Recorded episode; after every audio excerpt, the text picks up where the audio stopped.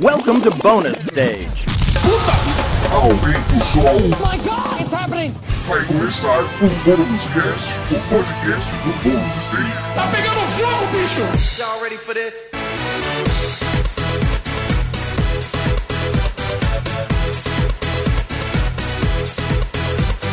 Sejam muito bem-vindos a mais uma edição do Bônus Cast, o podcast do Bônus Stage sobre jogos, videogames, cultura pop em geral. E essa vai ser a nossa última gravação de 2020.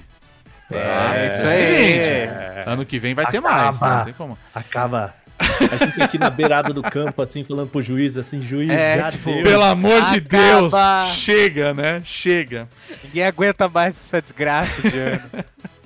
Eu sou Rodrigo Sanches, junto comigo Beatriz Blanco. Tudo bem com você, Bia? Tudo bem, eu tô de férias, então tá tudo ótimo. Ah, que eu legal. quero né? dizer pra você que tá de férias, tamo junto, pra você que não tá, sinto muito, mas espero que você esteja em algum momento, porque eu apoio o direito dos trabalhadores, é isso aí. Justo. É isso aí, Bia. Boa. Muito bem. Com a gente também, Pedro Solino. Como que você tá, meu caro? E aí, meu querido, meu consagrado, meu guerreiro, meu paladino. Tamo ótimo, tamo super bem aqui, bicho. Então tá bom, é assim que eu gosto. E também com a gente, Wagner Waka. Como que você tá, meu velho? Tudo certinho aí? Eu tô bem, tô prontíssimo para relembrar a delícia desse ano maravilhoso, gostoso, que vai ficar na nossa memória com muito carinho, né? É, Então, ô, é- nossa, Tô incrível. aqui, ó. Nossa, Tanto carinho que eu vou ter pro 2020, gente, vocês não têm ideia. É, só que não, né? Eu Só tô, que Só que pior o que eu tô- contrário. Eu tô com mixed feelings, assim, porque tem coisas que aconteceram que foram bem legais e tem coisas É. que todo o resto foi bem ruim, assim, então não sei. É, sa- sabe o que, que, é o, que é o negócio, Bia? Assim, eu falo, eu falo É. isso pra Fê aqui em casa, que tipo assim, 2020 foi um ano interessante pra mim, assim, né? É, eu tive muita sorte, muito. Acho que privilégio é a palavra mesmo, né? Uhum. De me dar muito bem com esse ano, mas assim, fica aquele gostinho de tipo, cara. Sabe, é, de, de não, não, eu não vejo o mesmo para outras pessoas, então Exato. Não, é. né, fica certeza. aquele gosto ruim na boca, assim. Mas eu também não, não tô podendo reclamar muito de 2020, não, viu? É, é. É, eu acho que a gente tem que celebrar a- as nossas vitórias, né? Eu acho Ter que são- chegado até aqui, sobrevivido. É, de ter chegado até aqui, né? É bem importante também, claro. Né? A gente tá passando por um momento que afetou o mundo completamente, né? E apesar de tudo isso, né? a- hou- Houve o espaço pra gente ter coisas boas, acho que a gente tem que celebrar isso, claro, né? E eu que até queria começar esse, esse podcast com isso, né? De que 2020 foi um ano de merda, né, gente? Vamos combinar que assim, isso afetou tudo. Tudo, absolutamente tudo, né? É, Foi. E a gente, como um, né, um, é, um podcast que fala sobre cultura pop, isso também foi afetado, né? E justamente por isso, é, essa edição a gente tá. rele- vamos relembrar, né, tudo que aconteceu aí em 2020, o que teve de bom, o que teve de ruim também, porque É. isso traz uma discussão importante também, né? É, eu acho que não é nem, nem a gente lembrar, mas assim, é meio que, sabe, passar a régua e, e, e ver o que, que foi isso, né? Porque eu acho Sim, que a gente É, tá. tirar o saldo, né? É, a gente tá meio que, que olhando pro, pra locomotiva em, em movimento, aí a hora que para, a gente, né, vai, vai observando e entendendo tudo que tá acontecendo e tal. Então, acho que é mais uma. pra gente analisar o que, que foi esse ano aí que. Meu Deus. Não, com certeza. E. Que durou mil anos, né? O 2020, o ano Nossa. que durou mil anos. Nossa, demais, demais. E a gente tava com uma esperança, né? Que é falar, ah, vai ser só por um tempo e depois vai ficar tranquilo e. Puta, cara, tamo aqui nessa até agora. Tamo até agora, né, bicho? E vamos, vamos torcer pra 2021 não ser. Todo mundo virar jacaré. Eu não vejo a hora de virar jacaré. Eu também. É eu também. essa, tá ligado? E você é mineiro, tu vai poder ser o jacaré da Lagoa da Pampulha, Laca. É muito legal isso. Melhor vai ter jacaré, né? autorização pra isso. Isso que é o mais legal, gente. O mais legal de tudo. Porra, é muito mais da hora do que ser o jacaré do Rio Pinheiros, né, bicho? Muito melhor. Não, É. porque aí pro Rio Muito Pinheiro você tem melhor. que virar capivara, entendeu? Aí tá tranquilo, entendeu? Mas não é o caso Mas isso dessa a vacina não faz, Rodrigo. Exatamente, então eu não tenho que desculpa fazer. Exato, eu não tenho Você que não pode fazer. escolher o bicho, não é o Não é, filme é. lá do. Da lagosta que tu escolhe o bicho que você vai virar. Ah, é Ou é- verdade. Nossa, é verdade. Nossa, eu não lembrava desse filme. Bem, bem lembrado, né? Inclusive, esse filme não é desse ano, então Não, não, vamos não, falar então não vamos sobre falar dele. ele. Muito bem, gente. Esse ano nós fizemos o seguinte, né? A gente separou, né, meio que por tópicos, né? O, alguns acontecimentos que rolaram durante o ano, né? Então a gente separou por três tópicos, né, na verdade, que é falar sobre jogos, que é o assunto que a gente mais fala aqui no Bonus Cast, né? Mas nós também separamos por séries e também por filmes, né? Claro que isso vale também a parte de séries, a gente é, também vale a questão de animes, tá? Então a gente colocou tudo nesse balaio, tá? E também, né? E filmes a gente vai falar em cinema em geral, né? Só que vai ser até meio complicado a gente falar, porque como a gente tá todo mundo em casa, como é que você vai no cinema, né? Assistir um filme, falar de lançamento, vai É, ser. Não vai, tá? Pelo amor de Não Deus. vão, é. Não vão. Fique em casa, né? A gente vai tocar nesse assunto, né? Mas acho que seria interessante a gente começar falando justamente da parte de jogos, né? Como a gente falou, é o assunto que a gente mais fala aqui no, no Bonus Stage, né? E a gente tem que relembrar de algumas coisas que aconteceram esse ano, né? Teve ah, coisas que foram muito importantes que rolaram, né? Como, por exemplo, o lançamento de uma nova geração. PlayStation 5 e o Xbox Series estão aqui. Existe, alguns já tem, né? A gente, obviamente, sabe que o preço tá um absurdo. E, pro meu espanto, por exemplo, eu, eu- acho até curioso ver que o mercado cinza, os, os consoles estão mais caros do que o preço original. Então, É, você vê como Pô, que a pandemia, né, zoou tudo esse negócio, né? Diga, Waka. Lembrando o pe- o pessoal que ainda a, a- geração do PlayStation 4 e Xbox One é a atual geração. Uhum. PlayStation 5 e Xbox Series X é a próxima geração, porque só muda quando eu comprar o meu. Exato. Né? A gente Exato. já estipulou isso aqui nesse, nesse podcast, então Ou ainda não seja- comprei. Ou entendeu? seja, eu vou ter que comprar o Play 5 quando você comprar. Que Exato. aí eu vou poder falar Essa- da, da atual geração, entendeu? É. Então, não, Eu, não eu, assim, jeito. mas eu tive, eu tive a, a- sorte, barra trabalho, barra, enfim, de poder botar a mãozinha aí né, nesses, nesses consoles e, e tá legal, viu, gente? Olha, tem, tem muita coisa bacana, embora permaneça aqui a minha opinião sobre é, se vale a pena pegar agora, não. Eu acho que até ali para março é o que É, eu, eu é o tava com essa previsão mesmo também. é o que vai começar. Mas assim, eu acho que uma coisa que a gente pode até falar do total e que, que vai reger muito do que a gente fala sobre filmes, séries e tudo mais é que a pandemia esse ano, pelo que a gente tem visto de analista, em tudo, né? Ela pegou aquele primeiro trimestre e atrasou todo o mundo em um trimestre, né? Sim. Pelo menos. Então, pelo menos, né? Pelo menos. Então, assim, o que a gente vê, todo mundo falando, ah, aquele jogo que era pra sair agora no final do ano vai sair em, em março, né? O, Uhum. o Cyberpunk já a gente vai falar sobre ele, mas que era pra ter ficado pronto, vai ficar pronto mesmo só em fevereiro. É, a gente vê os lançamentos de placa de vídeo de, dos consoles que ninguém tá conseguindo colocar isso no mercado, tipo, tá faltando produto. Só vai normalizar também lá pro, pra fevereiro e março. Então, assim, é, por mais que a gente tenha a impressão de que a pandemia não afetou essas coisas porque marketing serve pra fingir que não, é, fica claro que afetou, né? Demais. É. Sim, com certeza. E a gente tá com uma falta de insumos, né? Geral, assim, né? uhum. Não agravante da situação econômica, mas pandemia, né? Então talvez a gente comece a sentir alguns efeitos disso também no próximo ano, né? Uhum. Então veja que tudo isso tá sendo atrasado numa bola de neve, né? Sim. É, eu acho que isso tá afetando é, em tudo, né? Obviamente, né? É, totalmente off-topic, mas eu sou designer, né? E esses dias eu tava entrando em contato com gráfica e teve gráfica que não pôde fazer um serviço que eu tava cotando porque os caras não tinham papelão. Então, assim, imagina, não tem papelão. Imagina pro resto, cara. Então, assim, é. Rodrigo, mas você não, Não virou é? pros caras e falou, pô, que papelão, hein? Perdeu a Porra, cara, coitado dos caras, bicho. Os caras conseguem trabalhar, não vou mandar essa, cara. Mano, Eu não vou mandar essa, é, é. pô, mas que papelão, hein? Não, chega a ser sacanagem, bicho. Pelo Gente, amor esse de foi o Deus. momento mais vaca do podcast. É claro que ele ia fazer essa foi. piada. Tinha que ter? Tinha que ter, poxa. Se alguém fosse fazer essa piada, era o Aka, com toda certeza. Pois é, Tá pois é. carimbado o momento Waka do podcast. Pois é, pois é. Aí, É isso E aí. eu vou até aproveitar que nós estamos gravando, né, ao vivo aqui na nossa Twitch, né, caso você esteja ouvindo esse podcast aí pelo seu agregador favorito de podcast, no Spotify ou no Deezer, ou até no site do Bônus, né? A, a Ju Gavilan colocou um comentário que eu acho bem pertinente, que ela falou o seguinte, não é só a pandemia, o governo também contribuiu e muito para essa falta de insumos, porque nós não temos uma indústria própria, É, né? pensa É. que pra videogame a gente tá Exatamente. totalmente dependente de importação Exato. num ano que o dólar, O homem disparou na gente. o É. homem disparou, né? O homem foi pra disparou, Marte. Disparou, disparou, Disparou, e é. o homem disparou. Pois Mas é, o- cara. E, não é só isso, né, Bia? É, é o fato também de que as fronteiras foram fechadas, Sim. né? É, aí o pessoal fala, ah, mas já, já abriu de novo e tudo mais. Mas a gente pode ver que é, trazer as coisas pra cá, tipo, as coisas não vêm sozinha, né? Tipo, o PS4, o PS5, ele não sobe numa caminhonete e vem pro Brasil sozinho, ou não sobe no avião e vem pro Brasil sozinho.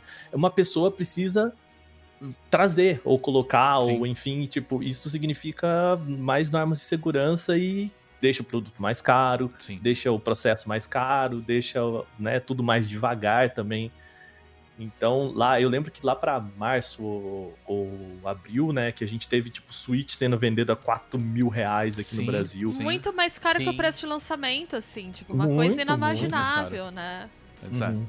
O É, tanto que a gente né? Teve, né, até o, é, eu acho que até a questão do Switch teve dois impactos muito grandes, né, que foi o fato de que, é, primeira questão do preço mesmo, né, e o fato das pessoas estarem em casa, né, por conta do início da, da, da quarentena, vamos falar assim, do isolamento social, é, a maioria das pessoas começaram a, a procurar muito Switch na época, né? Que foi uma coisa que disparou o preço também.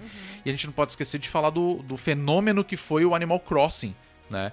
Que Sim. todo mundo estava jogando e, e acabou virando uma forma das pessoas se é, interagirem entre elas, né? Através de um jogo, né? É, que foi Eu muito acho que isso- timing, né? O Animal Sim. Crossing saiu no dia 31 de março. Foi. Então ele pegou. Uhum. As pessoas estavam na primeira quinzena do isolamento, naquela fase em que a gente Uhum. achava que era uma oportunidade de se conectar com você mesmo. Uhum. E, É. e aprender a fazer pão. E que a humanidade ia sair melhor. Bons tempos, né, gente? Só fazendo, tocando música na janela, na sacada, que, li- É, que legal, né? Ah, O Alok tomando, normal. o Alok tomando multa do prédio, né? Aplaudindo o profissional É, de saúde. É, né? aplaudir. Exato, né? E aí, né? Enfim, não vou nem entrar nesse assunto mais. né? Ai, Mas- Mas como a Nossa, gente, gente. é amargo, né?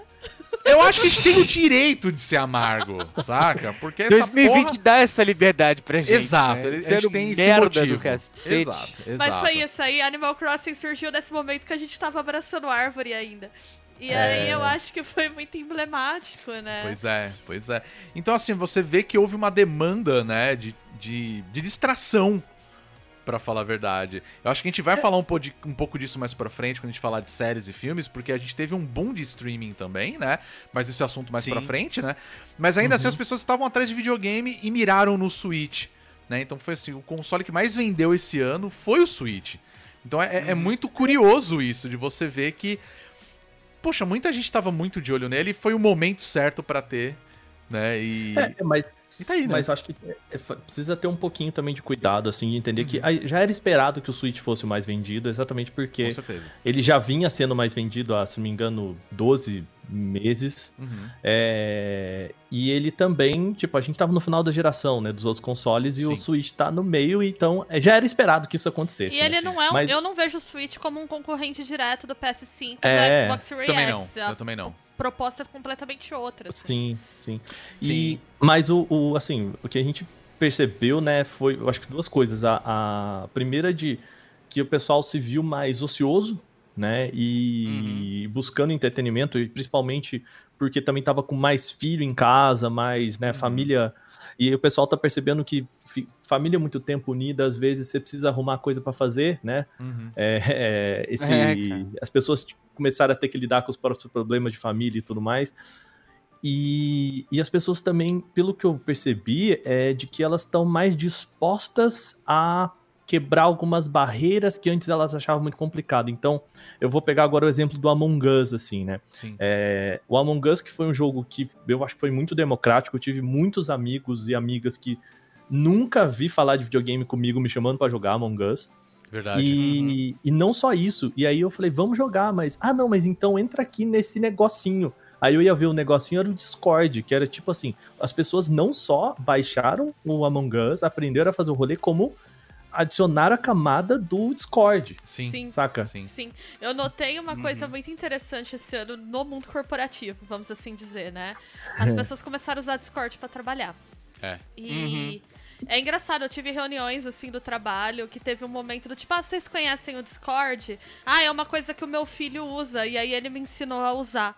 E aí as- O Nossa. Discord virou uma ferramenta, Caramba. assim. É, eu acho que teve essa difusão do Discord. Isso vem de estar passando mais tempo com, com os filhos também, de uma Sim, certa sim. forma, com pessoas da Sim. família, né? E se letrando mais, né? E aí você vai ter o Among Us virando, inclusive, plataforma para discussão política, né? Você teve lives é. de. Virou um jogo de família, vamos assim dizer, né? Pois é. Assim como o Uhum. Animal Crossing. E eu acho que o Fall Guys, numa certa medida, né? Foi um ano de retorno a esses jogos mais simples, É, mais é. positivos. Sim, É, eu diria é até da que vai- diversão pela diversão, assim, né? Exato. Pro, pro, pro vi- videogame como uma mera plataforma pra transpor pro videogame aquele. O- algo que a gente já. já ou brincadeiras que a gente já tinha, né? Porque o, o Among Us, ele é aquele.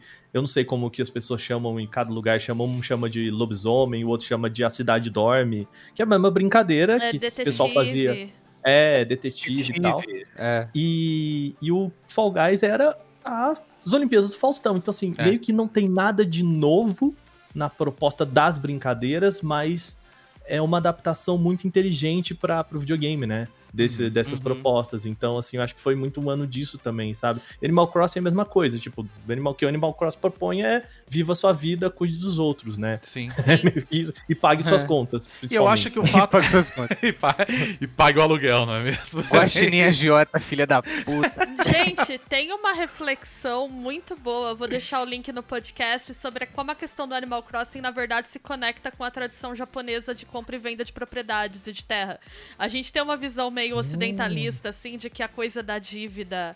Ah, o Tom Nook é um cara ambicioso, agiota. é um agiota. Um agiota safado. Tudo bem, tem a coisa do Tanuki na cultura oriental que realmente representa um cara meio ardiloso que vai te passar a perna. Mas o lance é que o, a dívida que você fazia sob a moradia no Japão ela era importante para criar um senso de comunidade. Tanto que, assim, você, Nossa. é, você ter uma dívida era te deixar conectado ao local. Tanto que quando você pagava a dívida, as pessoas vinham com um senso de perda, do tipo, ah, então Caramba. agora eu posso ir embora, entendeu? Eu vou deixar um vídeo depois de uma pesquisadora Uau. discutindo isso, é muito interessante. Eu comecei a olhar Animal Crossing de um jeito diferente quando ela fala sobre isso, assim. Ela inclusive fala Nossa. sobre o momento que o Animal Crossing surge no Japão, que é um momento de profunda nostalgia dos jovens ao tipo de vida rural que os avós levavam. Isso tem um nome e tal. né? Então, de retorno a essa vida japonesa mais rural, mais comunitária, em que você planta e compartilha suas coisas. É bem interessante. assim. E então, eu acho que é um, é, é um tipo de nostalgia bem típica de 2020, Aham. né? Eu vi muita gente indo brincar de Animal Crossing na vida real. Muita gente que eu conheço que tinha meios pra fazer isso saiu de São Paulo agora durante a quarentena, porque tá podendo trabalhar à distância. E foi pro sítio, assim, ou pra sítio da família, ou Uhum. pra viver mais isolado mesmo, né? Sim. O nosso querido Luciano também tá aqui no comentando. Ele até comentou a respeito de um outro jogo que teve esse impacto, que foi o Stardew Valley, né? Que ele também tem Sim. essa pegada, né? Coisa mais rural, essas coisas, né?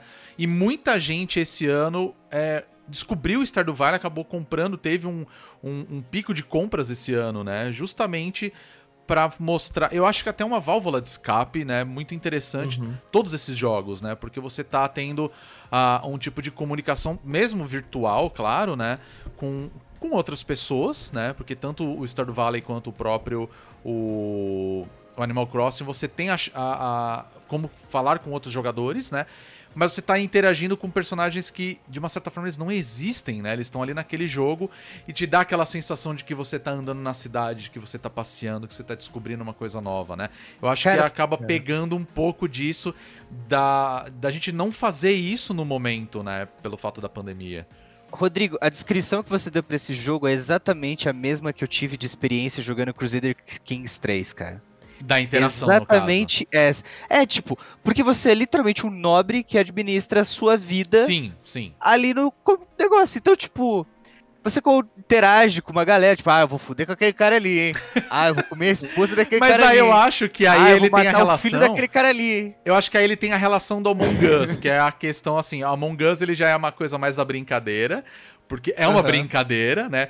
O Crusader Sim. Kings eu já acho que é uma coisa mais maluca, porque assim, é, é um É, jogo que ele, tipo- te tra- ele trabalha a sua interação, mas num outro nível, Mas sabe? dá pra dizer que foi o ano que favoreceu jogos de simulação, então. Sim, o né? próprio. É, exatamente. Eu ia falar do. do ah, caramba, do Flight Simulator. O Flight Ah. Simulator, né, ganhou o também, prêmio, né? E o, mas o Flight Simulator, que assim, eu nunca vi tanta gente falando desse jogo como esse ano. E assim, eu, eu nunca tive assim esse interesse de falar, ah, eu quero jogar um jogo de avião pra sair, né? Ah, vou voar pelo planeta e tudo mais. E eu vi muita gente fazendo isso e se divertindo horrores, né? Eu vi muita gente esse ano jogando, por exemplo, o Euro Truck Simulator. Verdade, né? Que Meu é o irmão fato de você- um volante, cara. É, E entendeu? eu achei É. demais, eu achei Caramba, graça- seu irmão comprou o volante, Comprou, velho. eu Pois é. achei muito legal. Vou mandar um abração pro, pro Rodrigo Lara, que é um, um dos jornalistas lá do, do Start Wall, inclusive, que tem o seu canal.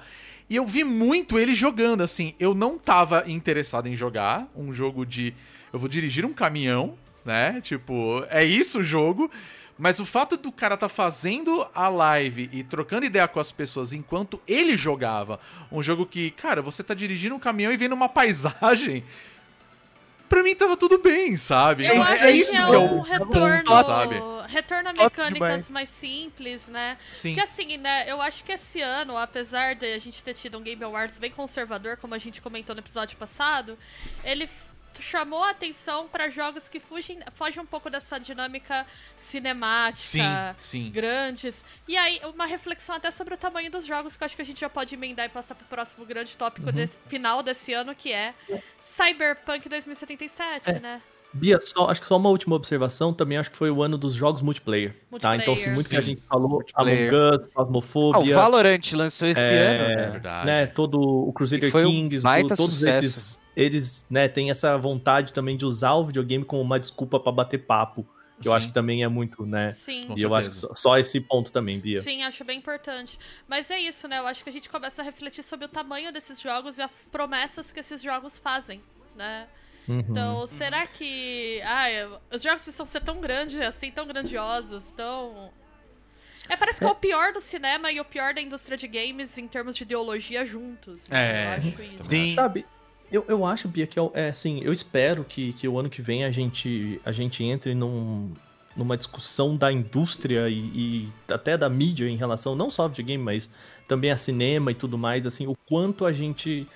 É, qual que é o equilíbrio que a gente gostaria de. Claro que a indústria de games, né? O, a- o jornalismo de games, o jornalismo de cinema e tudo mais, depende do produto, depende da, da vontade das pessoas de, de quererem aquilo, portanto, depende do hype. Mas ao mesmo tempo não pode ficar refém disso, né? Porque Sim. assim, é, os- o, o jornalismo de games, eu, eu não quero falar que foi vítima, porque, sei lá, né? Vítima eu acho meio pesado, É. assim. É, né?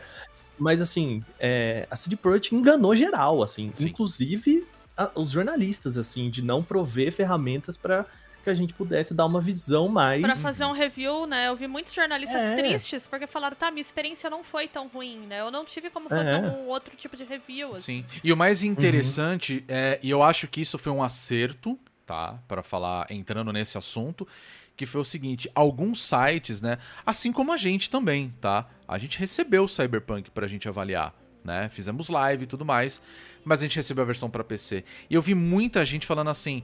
Ok, a gente deu uma boa nota pro jogo, porque ele rodou legal no computador. Porque, claro, né? é, eu digo isso principalmente pra, pra mídia lá fora. O pessoal lá tem a oportunidade de estar jogando é, esses jogos num computador, um high-end, né? Que no caso com uma configuração boa, atual, né? Então é lógico que tem tudo para o jogo funcionar de uma maneira excelente. Mas não é a realidade da maioria das pessoas e principalmente não é a nossa realidade aqui no Brasil.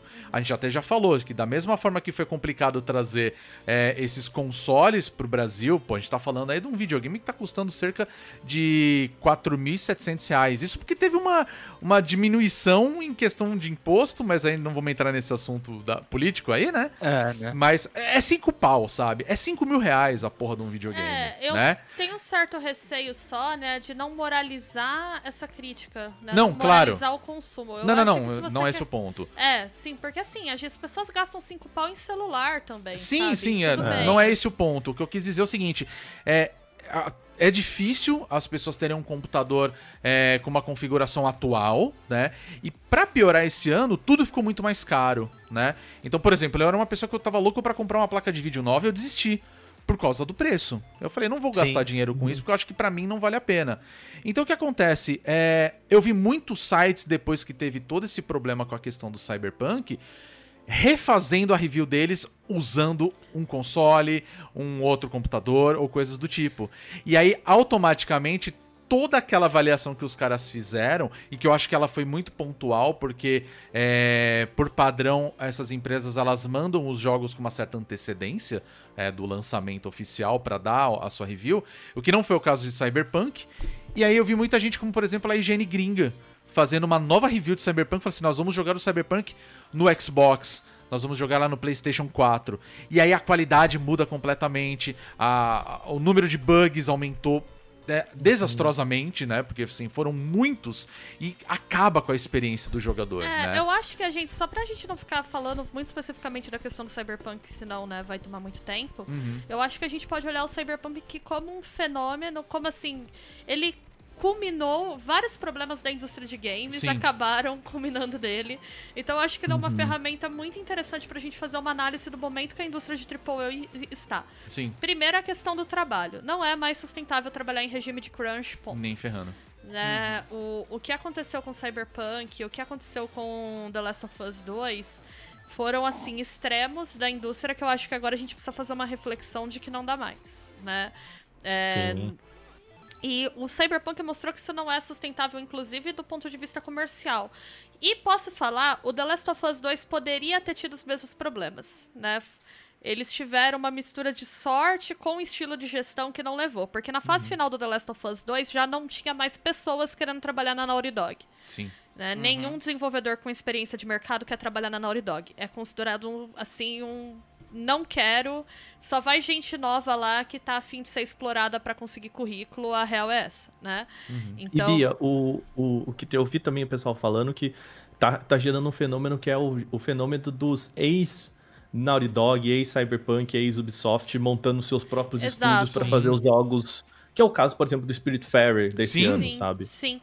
Não, a gente pega várias, né, desenvolvedoras que estão tentando pensar meios alternativos, né? Então, Uhum. é, eu acho que acabou culminando nisso. A outra questão é a questão de como que a gente vende esses jogos, né? Uhum. Cyberpunk, né, saiu agora Sim. um texto do Jason Schreier falando, eu vi ele falando no Twitter, que o Cyberpunk, na verdade, começou a ser desenvolvido há uns quatro anos atrás, né? É, 2016, se eu não me engano. Exato, sim. só que eles já estão hypando esse jogo há pelo menos sete.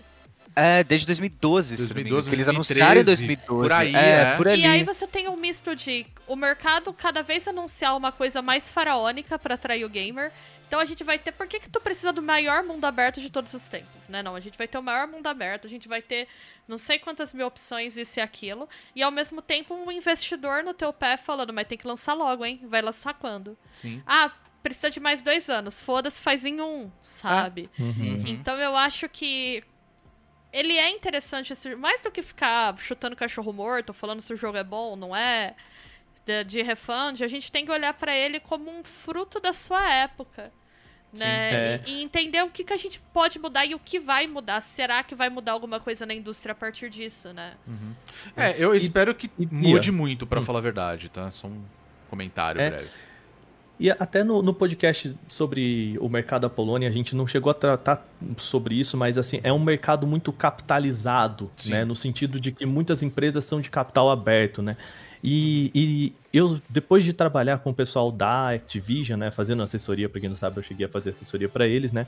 Eu percebi assim que, a, por exemplo, a Activision, a Ubisoft e outras empresas, e aí também entrando na CD Projekt, quando eles passam a ser capitalizados também e passa por esse regime de que é, é, você precisa sempre ter um lucro maior do que o ano passado, porque eu não sei se as pessoas entendem isso, mas uma empresa de capital aberto, se esse ano fez um bilhão e o ano que vem fizer 900 milhões, o ano, o, o ano do 900 milhões é considerado um ano ruim, Pois é, porque ele precisa fazer um bilhão e, e um tiquinho a mais sim. né? É dentro da expectativa de crescimento. Então, assim, esse modelo também, é, dentro, eu imagino que ele não é sustentável em lugar nenhum, tá, gente? Esse é meu posicionamento.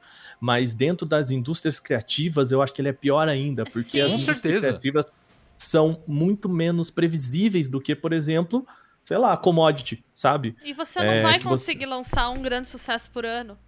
Né? Do- É, é. É tipo um, um- Eu acho que assim, o Among Us é um negócio que existe no espaço-tempo por motivos, cara, difíceis de prever.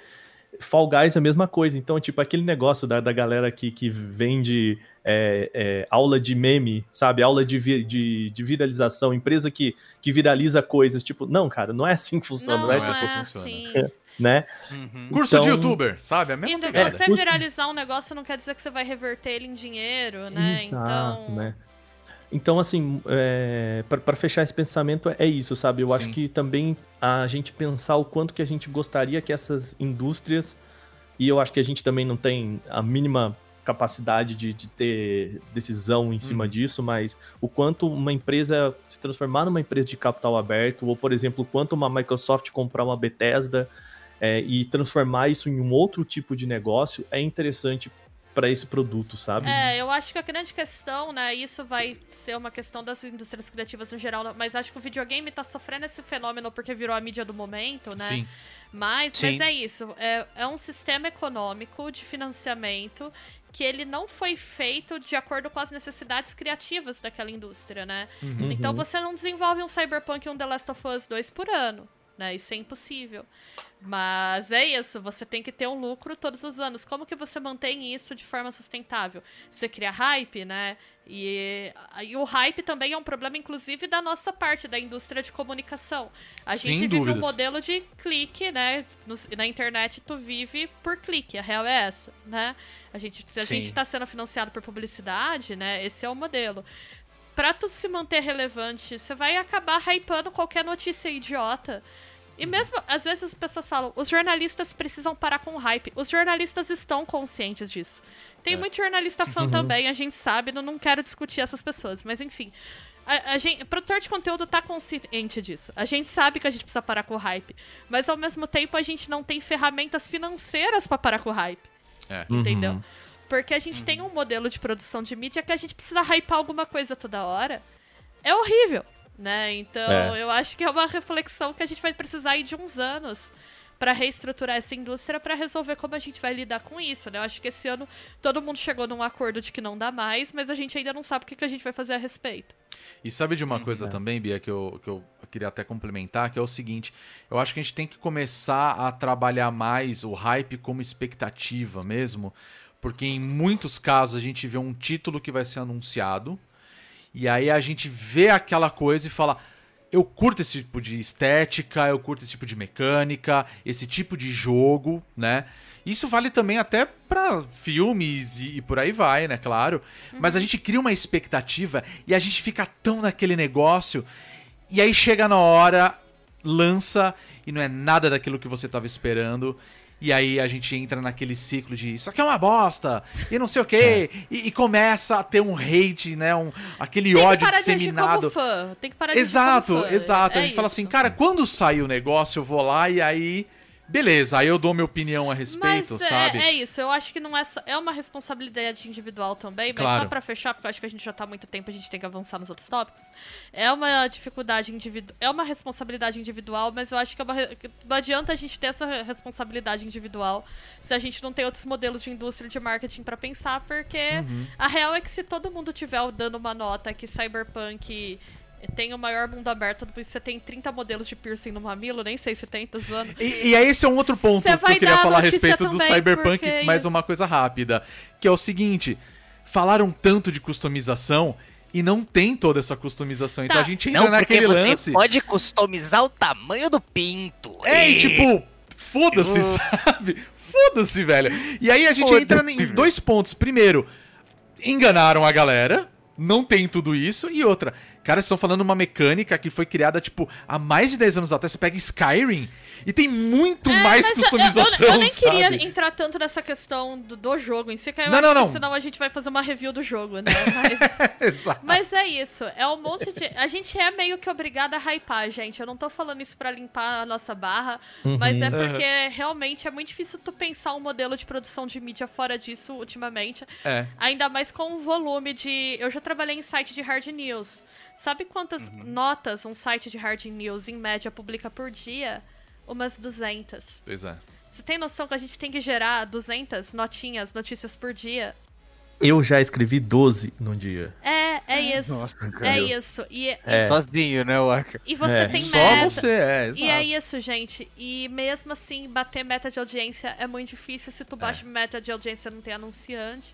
Então, é um modelo, né? Eu vi aí que comentaram, acho que o Hugo falou que as empresas é, têm que ver. Tem que ser revisto o esquema de marketing? Tem. Só que o esquema de marketing está diretamente ligado ao esquema de capital aberto que o Aka estava comentando, que é essa Exato. necessidade de mais, mais, mais, mais. Então, é muito interessante a gente ver jogos menores ganhando espaço talvez faça a gente refletir sobre modelos mais sustentáveis de indústria, porque o modelo AAA ele está se esgotando. Né? Ele não está sustentável do jeito que ele está. E eu acho que Cyberpunk foi o, foi o que serviu para ser o nosso ET. Né? Se o ET demonstrou a falência do esquema de produção da Atari em 83, o Cyberpunk está demonstrando agora é o, é o jogo em que tudo isso culminou. É um assim. ciclo que acaba se repetindo, né? É um símbolo dos nossos tempos, vamos Sim. assim dizer. Bia, a gente pode dizer que a, a Sony está enterrando o Cyberpunk como a Atari enterrou as fitinhas lá no. Sim. No... Ela está em é um enterro simbólico, enterro né? simbólico, é. simbólico. É, enterro E simbólico. aí eu queria, eu queria tocar num ponto, só pra gente finalizar isso, que também eu acho que é importante a gente é, começar a ficar de olho nisso, que foi a forma como tanto a Sony quanto a própria Microsoft agiu em questão de vamos tirar esse jogo da nossa plataforma. Vamos fingir que nunca aconteceu, Que né? nunca aconteceu, porque eles querem evitar o problema de reembolso. Não, de na lidar compra. com isso, né? Então, É. De- É, de lidar, claro, mas eu também vejo assim, é, a Sony não tava querendo fazer refund, sabe? E como assim, sabe? Você tá vendendo Ah. um produto todo ferrado, e eu entendo o lado da Sony. ah, eu não ia querer tudo fazer mais. refund também, não. Tá É, eu acho que a Sony tá errada nessa, não, cara. Ah, eu, acho que, tá errado- sim, cara. Eu acho que Eu- ela não, tá. errado. Não, eu É, acho que errado no tá- refund. No refund. Não, eu acho que errado tá a, a, a CD Projekt que prometeu um negócio que ela não podia cumprir. Tipo, é, faltou combinar com os russos, sabe? Exato. Tipo, lógico. sabe? Mas- Faltou assim. Porque assim, se o cara chega, olha, gente, já conversou aqui com a Sony e com a Microsoft e a gente tem todo um sistema pra fazer isso, porque, cara, é, não é simples, não é tipo assim. Eles Sim. chegaram e meteram o loucaço, assim, do tipo, ó, vocês não gostaram, pede refund. entendeu? Só que nós não somos É. nós que vamos pagar. É, É, É, é. exato. Proatividade com dinheiro alheio aí Mas- é fácil. Você é um sacrifício que eu estou disposto a fazer, né? Dá pra É. fazer com esse negócio, a gente precisa de tanto. Dá, tá aí o dinheiro. O dinheiro é teu? Não. Não. Foda-se. Foda-se. Galera, Mas foi mal, o jogo é uma bosta, a gente reconhece o nosso brother aqui, vai devolver o dinheiro pra vocês. Falou.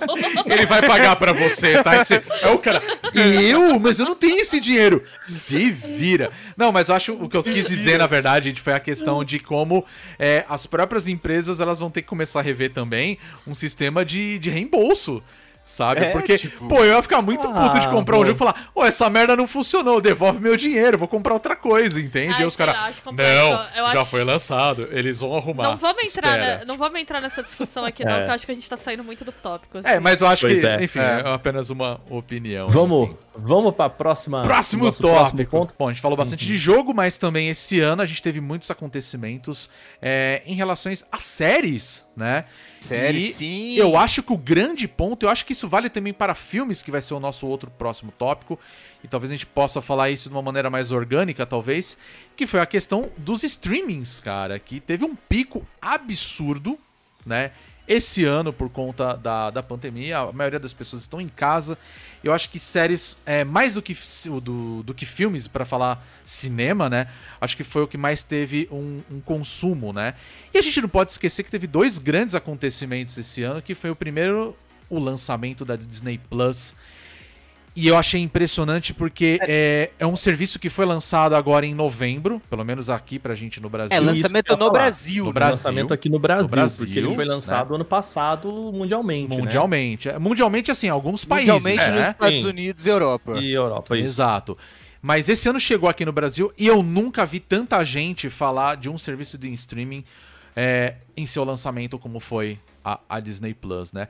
E vale lembrar que a Disney Plus ela passou, a- pelo menos aqui no Brasil, o número de assinantes da Netflix durante foi aproximadamente cinco anos, se eu não me engano, tá?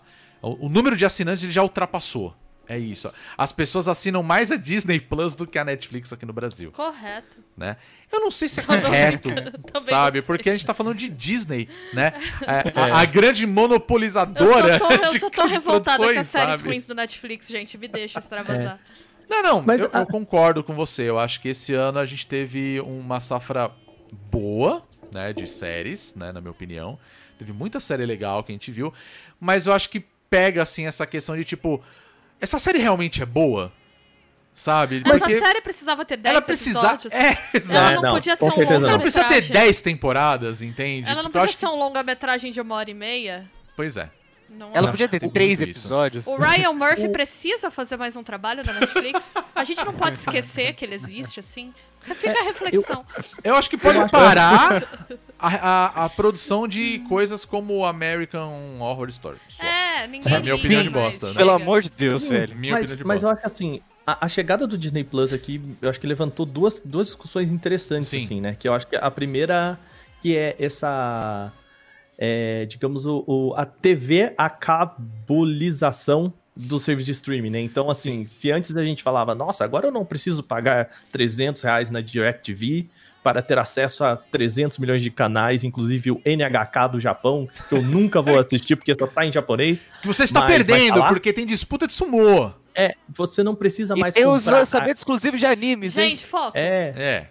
você- não precisa comprar a caixinha de, de, de, de chocolate, né? Você pode comprar os chocolates em separado, né? Eu acho que vocês entenderam a metáfora aí. Sim, se só quer Só que choquito, aí- entendi. É, só que aí, né, você tem que, você tem que comprar, a partir do momento que você precisa assinar 5, 6 planos para você ter acesso a tudo, você começa a perceber que, de novo, tá batendo uns 90 reais, né? Que eu acho que é a- aquele, aquela discussão que já rolou nos Estados Unidos antes de quantos streamings a galera topa pagar. É, e aí também tem uma coisa que eu acho que é ruim, que é o lance de, por exemplo, a Globo agora tem a Globoplay, né? A Globoplay é Uhum. basicamente a programação da Globo boa. Então eles pararam de fazer minissérie boa. E aí eles botam as boas. Mas é isso, gente. Desculpa. Não, eu, é, eu sou obrigado a concordar. Eu tô rindo porque eu estou Então tu concordando. assiste a Globo aberta e consome a publicidade da Globo pra eles ganharem dinheiro de anunciante, e tu ainda paga se você quiser ver uma série melhor, assim. Agora que eu não sou Uhum. mais funcionário da. Da do Plim Plim, né? Ó, eu posso Rodrigo. falar. Não, eu posso falar. Cuidado. Gente, desculpa, mas assim, eu ligo a televisão de noite e tá passando The Voice, velho. É, É então, só isso, As, saca? as coisas que me interessaram ver, por exemplo, de produções nacionais da Globo esse ano, todos foram da Globoplay. E é isso que o Paca falou, virou TV a cabo, saca? Tu paga pra ter um. Antes era. O legal do streaming antes é que era diferente da TV a cabo. Sim. E agora daqui, já tá começando a ter o pacote de streamings. Que você assina Eles têm um, inclusive, com a Disney Plus, cara. Exato. Então, assim, a gente tá voltando pro mesmo modelo de mercado de antes, e aí eu acho que É. a bandeira pirata vai cantar aí, porque. E, não, e tem um outro ponto, Bia, assim, a gente tá começando a ter esse efeito de caixa de chocolate de novo, porque o que, que é o Disney Plus? O Disney Plus, ele é um amontoado de coisas que eu não vou chamar aqui de velharias, mas assim, é um amontoado de clássicos, né? Eu acho que é um nome muito mais bonito pra isso. Mas e de coisas que, assim, a gente gosta. Eu acho que quem tem criança em casa gosta de ver essas coisas e tudo mais, que tá datado. Inclusive, quando você vai assistir, os caras colocam uma visão de que, olha, esse aqui, essa, essa, né, você pode ver algumas coisas nesse, nesse desenho aqui que são racistas, mas a gente deixou porque era da época, mas ó, a gente não concorda com isso mais, hein? Então fica a dica. Diferente Mas- da, da Amazon, não, desculpa, diferente da Netflix que tirou, por exemplo, o episódio de Community, né? Isso, catálogo uma evitar isso. Era só botar uma visão ali, né? É, e, mas assim, o, o que, que é- eu acho que mostra pra gente é que o Disney Plus chega com um catálogo enorme, super variado, cheio de coisas, mas não parece suficiente porque a gente de volta tem essa gana por coisas novas. A gente quer que a cada semana pra gente continuar assinando esse negócio, tenha um negócio novo pra mim. E por outro né? lado, a questão de memória é muito complicada no streaming. Eu, por exemplo, tenho uma dificuldade enorme de achar filmes antigos em streaming. Sim, É, sim. É, então, é, a gente tem isso, a questão de, ai, tudo isso que você falou de ser novo. Eu queria, eu, eu, fiquei- eu queria que os streamings tivessem mais opções. Eu acho que a Disney Plus ganha aí. De conteúdo mais Uhum. histórico, assim. O que eu- quando eu quero ver filme antigo, esses dias eu queria ver um filme dos anos 70, eu, eu só consegui alugar ele no Google, né? No, pelo YouTube. Mas é uma dificuldade, assim, tu caçar. Então eu acho que as questões de história mesmo ficam muito comprometidas Sim. de memória do audiovisual, né, nesse modelo. Por outro lado, toda semana a Netflix lança um filme que é qualquer coisa. Aí vou falar mal da Netflix mesmo, foda-se. Toda semana você pega lá e vou ver um filme novo. Aí tu passa nossa, assim, um filme da menu- Netflix. é lixo, lixo, lixo, lixo, lixo, lixo, lixo. Aí tu vai ver série, é umas séries que pegam um tema desse tamanho e esticam em oito episódios, sabe? Pra te forçar a passar mais tempo na plataforma. E tá, eu às vezes eu sinto que eu consumo muita coisa nova e no final não fica nada, sabe? Uhum. Então, eu, eu acho que é complicado essa coisa do streaming também, porque tem uma coisa muito parecida com a indústria de games, que é querer te encher de novidade num ritmo muito maior do que você consegue consumir e com pouquíssima Uhum. substância. Tipo, Netflix faz roteiro por algoritmo, gente. Procurem É. aí, tem muito material sobre isso. As, as séries seguem fórmulas, né? E aí, isso dá certo até certo ponto, mas chega uma hora que começa a ficar uma chatice também, assim. Eu tô vivendo um esgotamento total com o conteúdo de Netflix por conta disso. É isso, esse É, foi eu- o meu TED Talk, o meu rant.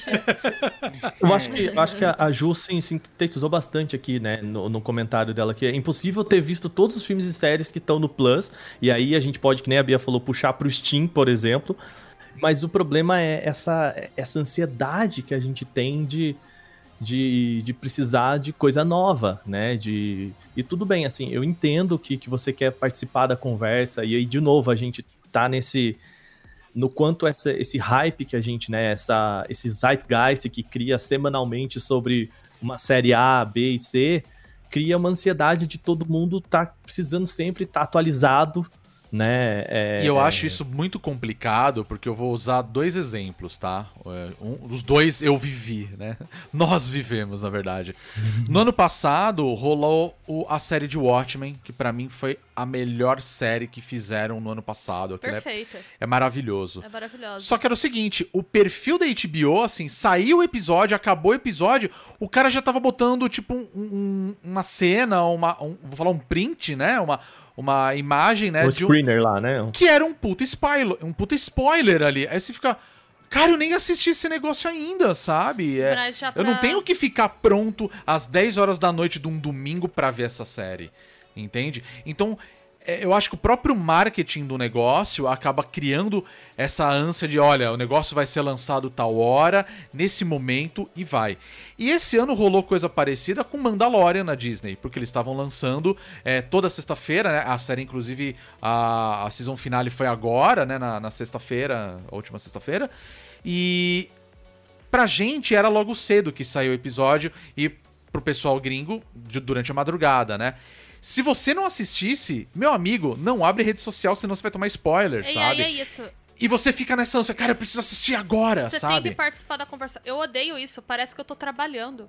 Sabe? É, Isso é, é, comunidade né? de É. anime. Isso me irritava muito com comunidade de anime. E anime é a mesma coisa. É a mesma né? coisa. Eu quero consumir as coisas na hora que eu quiser e eu não quero ter obrigação de ficar assistindo qualquer merda que sai em streaming, porque senão eu não vou participar da conversa. Uhum. Sabe? Eu queria. Eu, eu ia ficar mais feliz se eu usasse o meu tempo de consumo de mídia pra assistir filme velho que eu não vi ainda e que é importante pra minha formação de crítica no geral, porque eu não dei conta de ver tudo na faculdade e enfim. Do que ficar vendo, sei lá, a última série da, tipo, Emily em Paris e essas coisas, que eu sei que é tipo, não, não tô menosprezando quem viu e gostou. Você tem que se divertir mesmo, mas assim, que eu não sou o target e parece que você tem que ir lá e consumir, porque senão você perde, né? Tipo, é complicado isso, né? É, eu vejo que é um grande problema do marketing nas redes sociais, principalmente, né? Da forma como os caras ficam impulsionando esse tipo de coisa. É claro que eles vão fazer toda a propaganda em cima disso, né? Vai ter muita coisa que vai chegar pra você que você não vai se importar, né? Mas ao mesmo tempo eu vejo que aí entra naquele assunto do hype novamente, sabe? Que era o, o fato que rolava das redes sociais da galera ficar toda hora perguntando pro perfil do Netflix quando é que entra Harry Potter. né?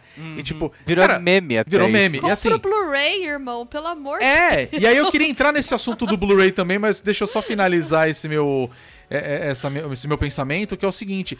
Legal, tem, todo o Harry, tem todos os filmes do Harry Potter lá, na, na bosta da Netflix. Você só vai ver Harry Potter, cara?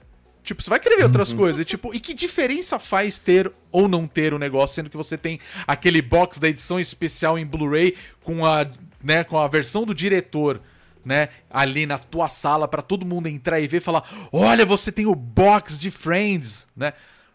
Foda-se, velho, você entende? A pessoa Mas- quer ter aquilo no serviço de streaming. Aí eu fico pensando, você quer ter a, a segurança de que aquele negócio está ali à sua disposição a qualquer momento? Ou você tá a fim de descobrir coisas novas, sabe? Mas, Rô, aí eu, aí eu acho que aí eu acho que não é um comportamento atual, assim. É, Eu também acho é um que não. Eu comportamento acho que muito não. semelhante àquelas pessoas que tinham biblioteca de Blu-ray em casa, com Sim. a possibilidade de, de, de alugar esses filmes numa locadora, ah, tipo, na esquina de casa, Exato. por um preço muito mais barato É, a, a só muda a plataforma, possibilidade. Mas, é, é, É. mas eu acho louco se a gente parar pra pensar que as locadoras praticamente acabaram, né? O acesso a esses filmes ficou só com quem tinha Blu-ray mesmo. É. É, Se eles não estão no Uhum. streaming. exato. Então, eu acho que tem, agora que a gente tá nesse, vivendo um momento do aumento do streaming e de multiplicação dos serviços e dessa TV, dessa cabotização do streamer, como o Aka colocou, é, ao mesmo, a Júlia, a vilã, comentou aqui no chat que as- os estúdios estão querendo acabar com a versão física, né? A gente vai começar a ter problema de acesso. E era isso o ponto que eu ia falar Né? também. Do fato de que a Disney tá tirando, não, não vai ter mais, né?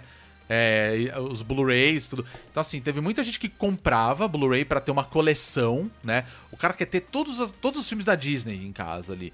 E agora, ó, não vai ter mais, né? Ou você vai ver no cinema, ou você vai ver no streaming. Você vai ter que ser um assinante do negócio, né? Então acho que ele tira aquele negócio do, do físico mesmo, que é uma coisa que a gente já tinha nos jogos com a questão da mídia física, né? E acaba meio que transformando isso numa coisa meio que de colecionador, sabe?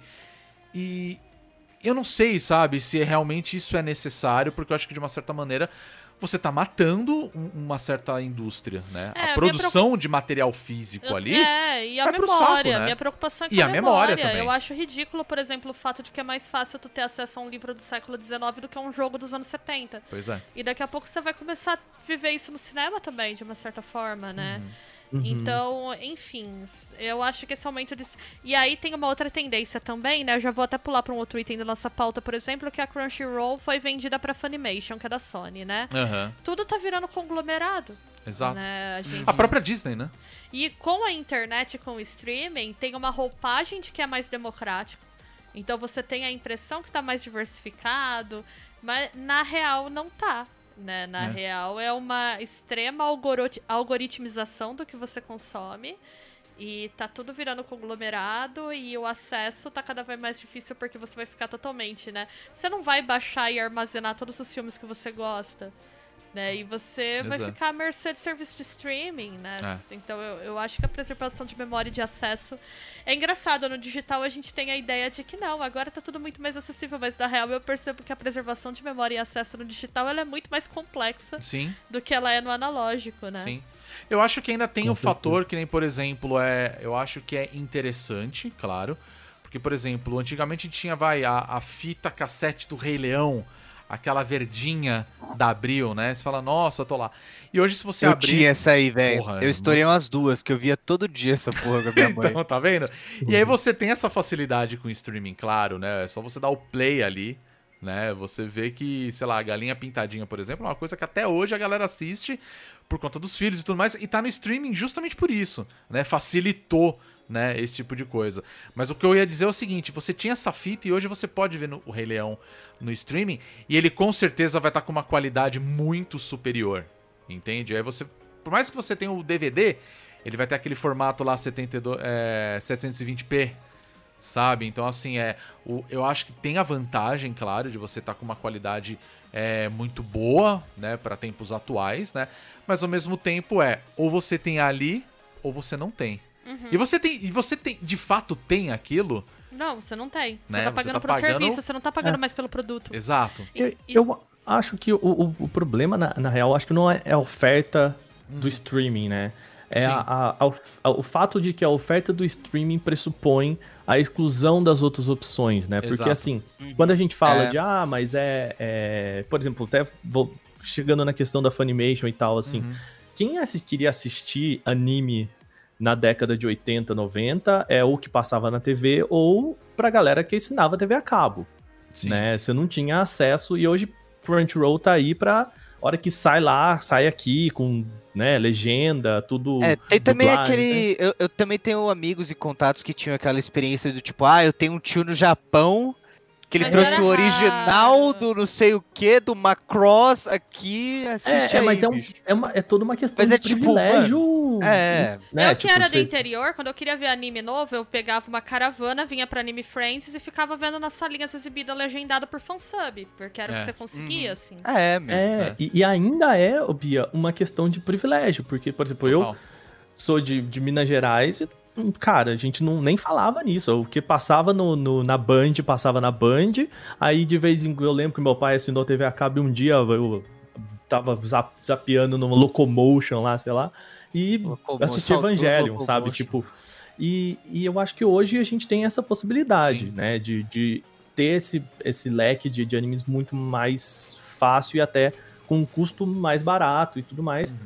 Então, eu acho que o problema, na verdade, é o, o- a, exces- o- a eliminação da opção. Né? Então, Sim. assim, não ter no streaming e isso significar não ter mais a mídia física é o problema. né? É. Não necessariamente ter o streaming, mas excluir as outras opções, Exato. porque isso cria uma certa redundância, né? E, e te É, deixa exatamente. muito à mercê desses conglomerados, assim. Então, eu acho que também é o Uhum. momento da gente começar a refletir tanto em relação a volume, né? E aí agora acho que a gente pode até pensar no outro tópico que é como fica o cinema, né? A gente teve a grande questão com os cinemas, né, na, na pandemia. E, sinceramente, gente, a vacinação vai ser um processo ainda. Não vai dar pra voltar ao cinema tão É, não. cedo, Sim, né? Não. Sim. Então, Uhum. agora a gente tá pensando em modelos de filmes lançados por streaming, né? Qual que vai ser o impacto disso na cadeia de produção e de consumo? Pois é. É, eu, eu, só, eu só fiquei um pouco, não sei, eu, me bateu um certo desgosto esse ano. Desgosto no sentido de deixar desgostoso, de criar um. um Um incômodo. lá, um incômodo, né?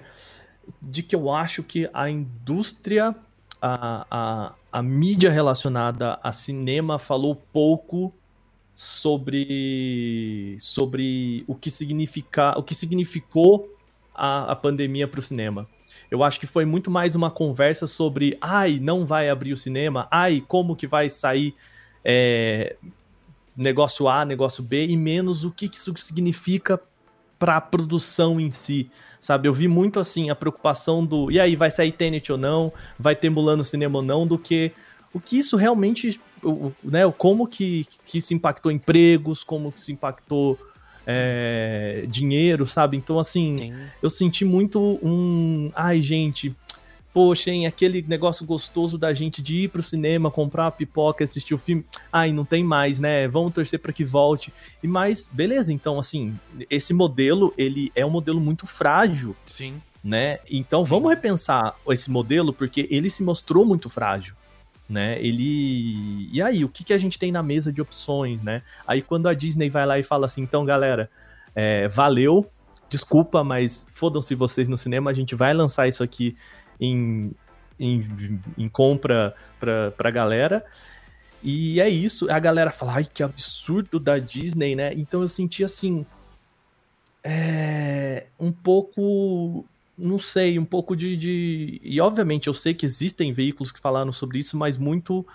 Muito, muito que o papo foi sobre o que sai ou não no cinema, sabe? Eu acho Exato. que a pauta foi mais essa, sabe? É, eu também acho que rolou muito disso, pra falar a verdade. Vou pegar o gancho pra gente retomar o assunto. A Júlia falou uma coisa que é verdade. Muita gente fala sobre cinema, mas pouca gente fala sobre indústria, né? É. Então ela tá dizendo Uhum. que esse debate da produção, ela na verdade existiu, foi muito falado, mas ele ficou no nicho. É. E aí, eu nicho. sinto que a mídia de cultura pop, né, se concentrou mais nessa questão. A gente teve o glorioso festival de volta ao cinema aí, que É, nossa, aquele, aquela merda do omelete. não, não, não, não, não fala não, não vamos, vamos Não, eu, eu, Na verdade, Eu não acho- é, né? Só, só um detalhe, não tem nada a ver. Não, eu acho, eu acho que. Não era, que né? Não. É verdade. Na, eu acho que na real, é, eu entendo, assim, de novo, assim, gente, eu acho que falta, falta um, não é, não é que falta, assim, eu acho que a gente tem que também lembrar, como a Bia já falou aqui, que a gente sabe como a linguiça é feita, a gente sabe que a indústria depende da volta do cinema, Sim, a gente sim. sabe que nos veículos e tal, assim, é, e, e, e a gente entende, em parte, o argumento de que, poxa, cara, tá todo mundo indo pro bar, tá todo mundo indo pro, e só a gente, e, tipo, só a gente que tá sendo crucificado por conta disso, eu entendo esse argumento, embora não concorde com ele, né? Sim. Mas é, eu acho que faltou esse. Essa. Por exemplo, eu acho que assim, essa discussão sobre a indústria, e falta isso também, é quando a gente fala do The Game Awards, né? Falta a discussão sobre a indústria na cultura pop em geral.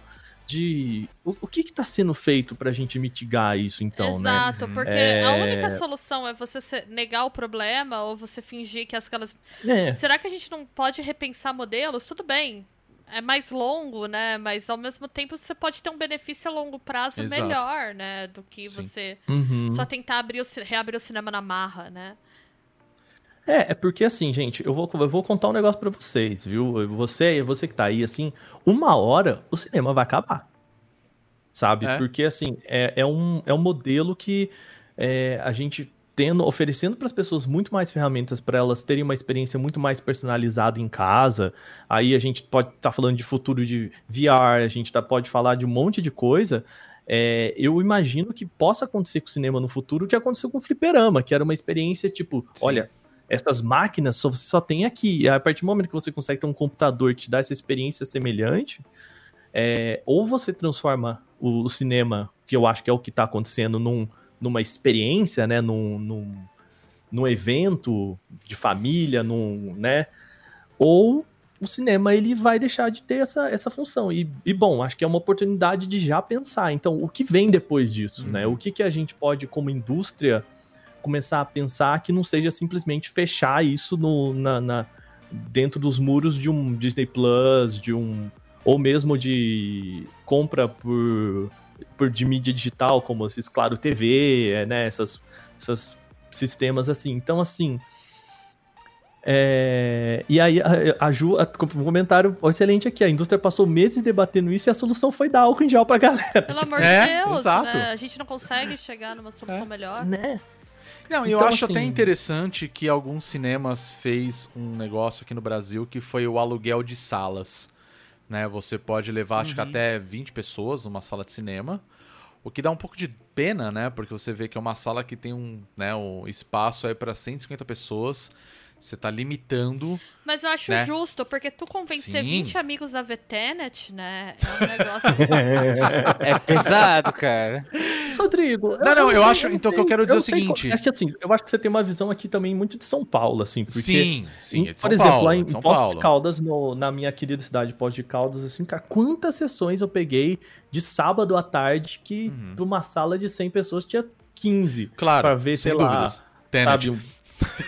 É, Eu já não, vi. ver Eu vi onde, coisa, eu vi sabe? onde os fracos não têm vez na semana de estreia. No interior, onde eu morava, numa quarta-feira, às três da tarde, tinha eu e mais duas Sim, pessoas na claro, sala. Claro. E as outras duas Caramba. pessoas odiaram o filme. Foi muito engraçado, porque eu adorei, eu adorei o filme. E eu terminei falando, nossa, que filme legal. E as outras pessoas estavam bravas. Eu não acredito que eu vi nesse cinema vazio ver esse lixo. Então é isso, eu já peguei sessão com três pessoas. Não, também, já aconteceu Nossa, muito cara. disso. Mas o, O filme é mó bom, Não, mano. puta Ah, mas era quarta-feira, três da tarde no shopping, sabe? Não, É. não era, o, É, não era o tipo, target, assim. Sim, não, mas o que eu quero dizer, na verdade, é o seguinte: foi é, um método dos caras conseguir entrar dinheiro no caixa, sabe? Então é. Eu acho que talvez esse seja um modelo hum, até pro futuro, né? Pós-pandemia, claro.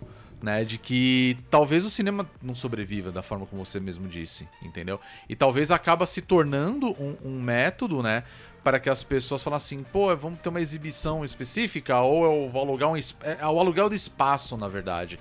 Não é nem mais pra ver o filme, né? É, eu não acho que o modelo de sala de cinema vai acabar, não.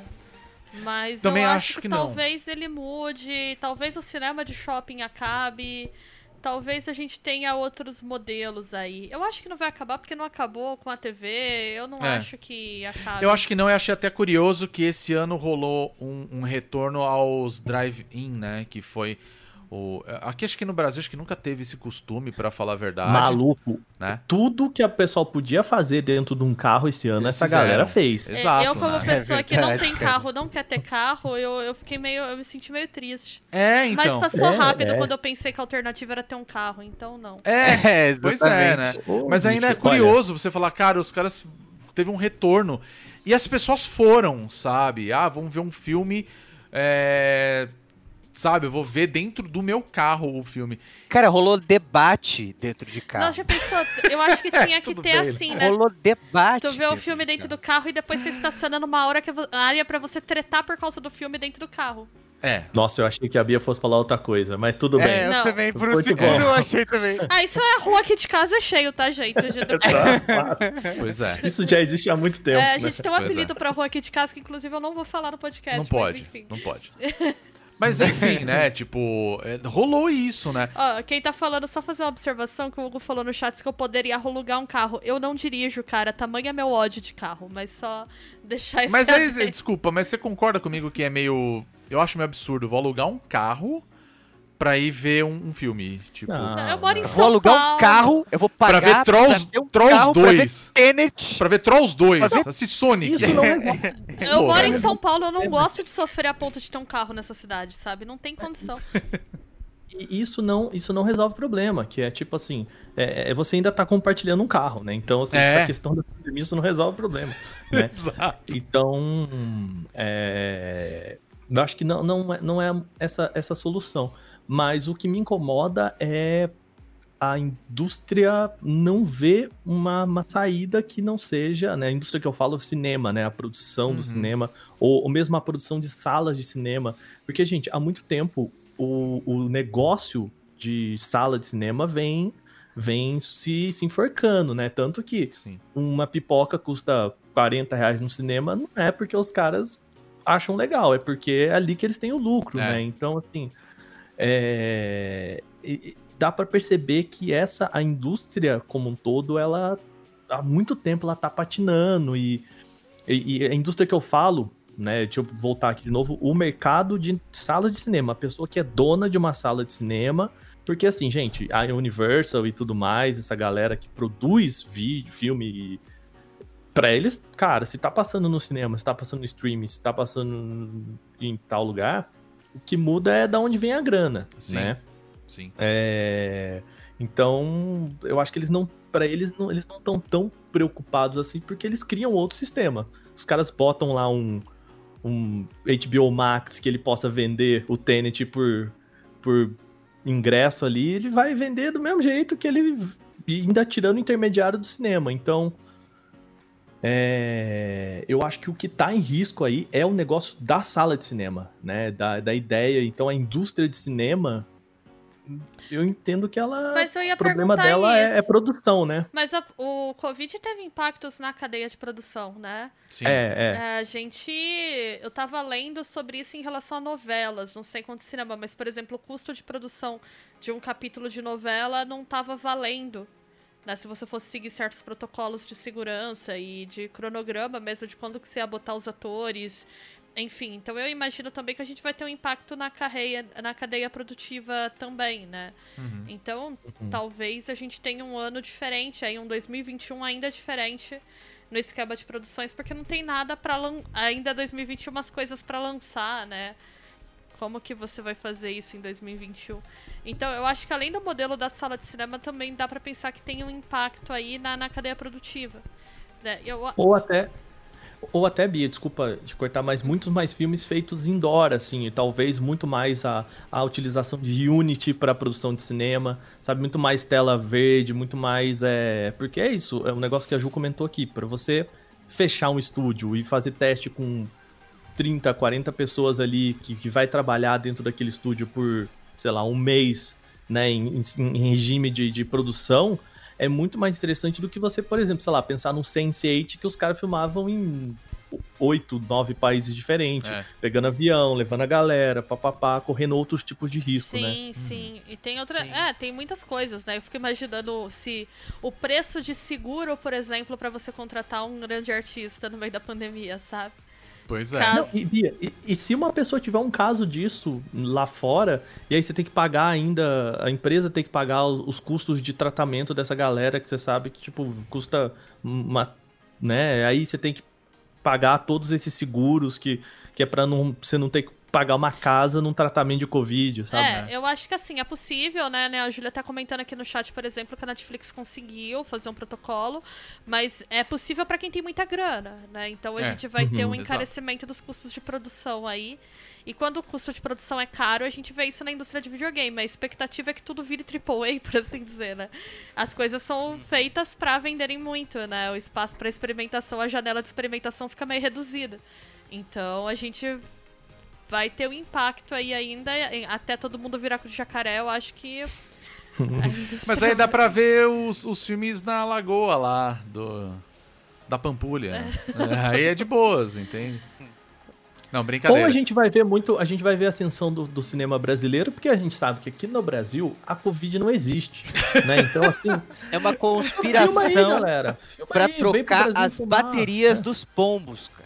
Ah. Essa é a minha A teoria. teoria é ótima, cara, realmente. Exato, cara. Já, já trocaram aqui de Pinheiros, por exemplo, já trocaram todas, tá?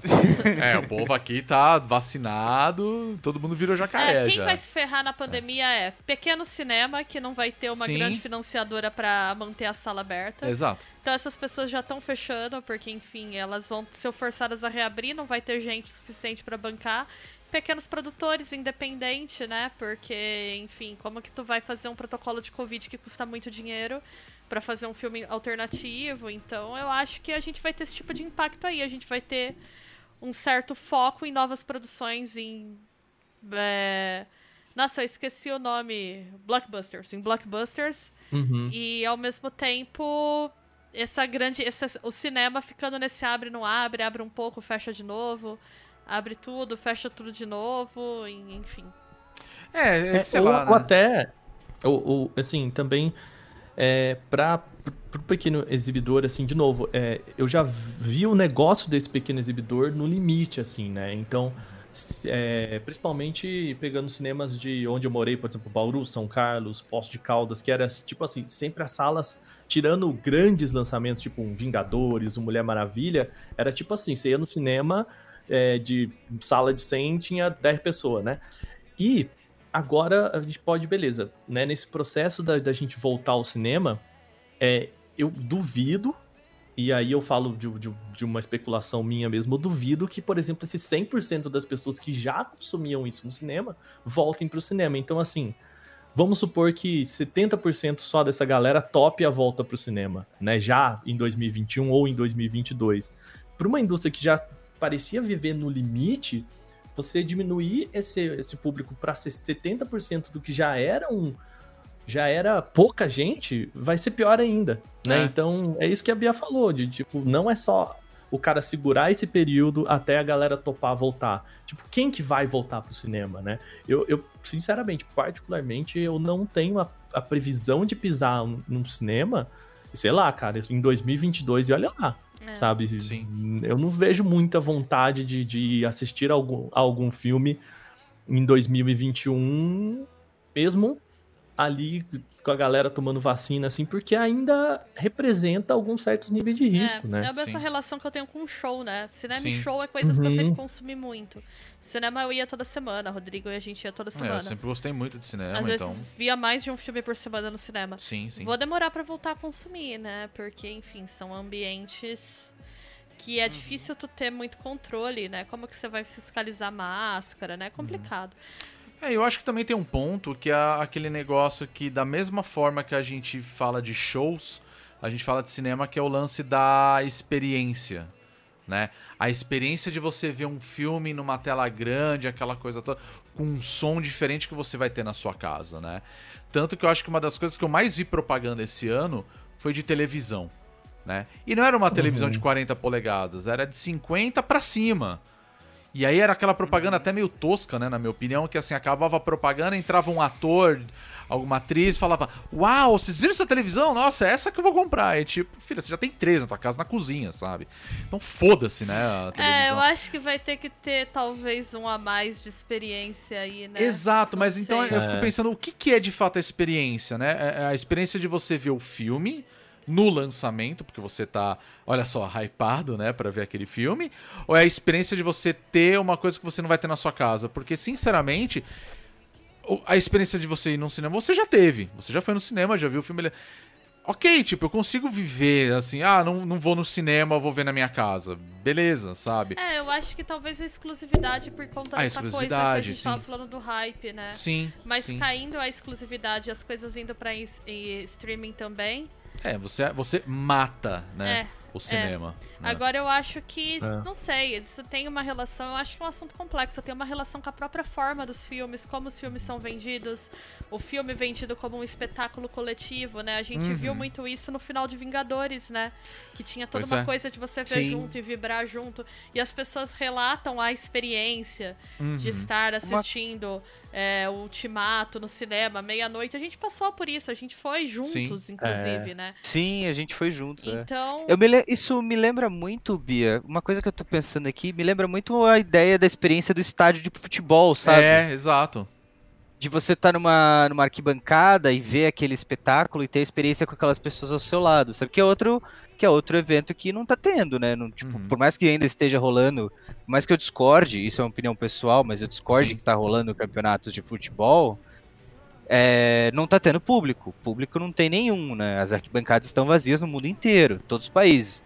Ah, aqui no Brasil, na Inglaterra, Itália, todos os países que estão rolando o campeonato não tendo público, né? Mas e, e isso é muito ligado ao cinema também, que também Sim. se afeta, né? Só que Uhum. é aí que tá, o estádio de futebol, ele tem a renda por outras formas, né? Porque é do, é do time, né? Então Uhum. você tem o time que ganha dinheiro de outras formas. O cinema que é mais complicado, porque é ele é como se fosse o estádio por si só. O estádio é uma entidade sozinha. Mas é é uma outra opção interessante, ô Pedrinho, de tipo, por que não utilizar o, o, o cinema como espaço para outras coisas que não só o cinema, né? É, assim como Por o próprio exemplo- estádio de futebol fazem, né? Sim. Por que, por que não os cinemas passarem a adotar, por exemplo, um regime de teatro, de, de outras. Né, Que de, de uma outras... certa maneira já existe, né? Porque quantas vezes você aí que tá ouvindo a gente é, não deve ter ido num cinema da rede Cinemark, por exemplo. E aí, primeiro que eu já acho um absurdo que você tá pagando ali pra ver o filme um valor alto pra cacete.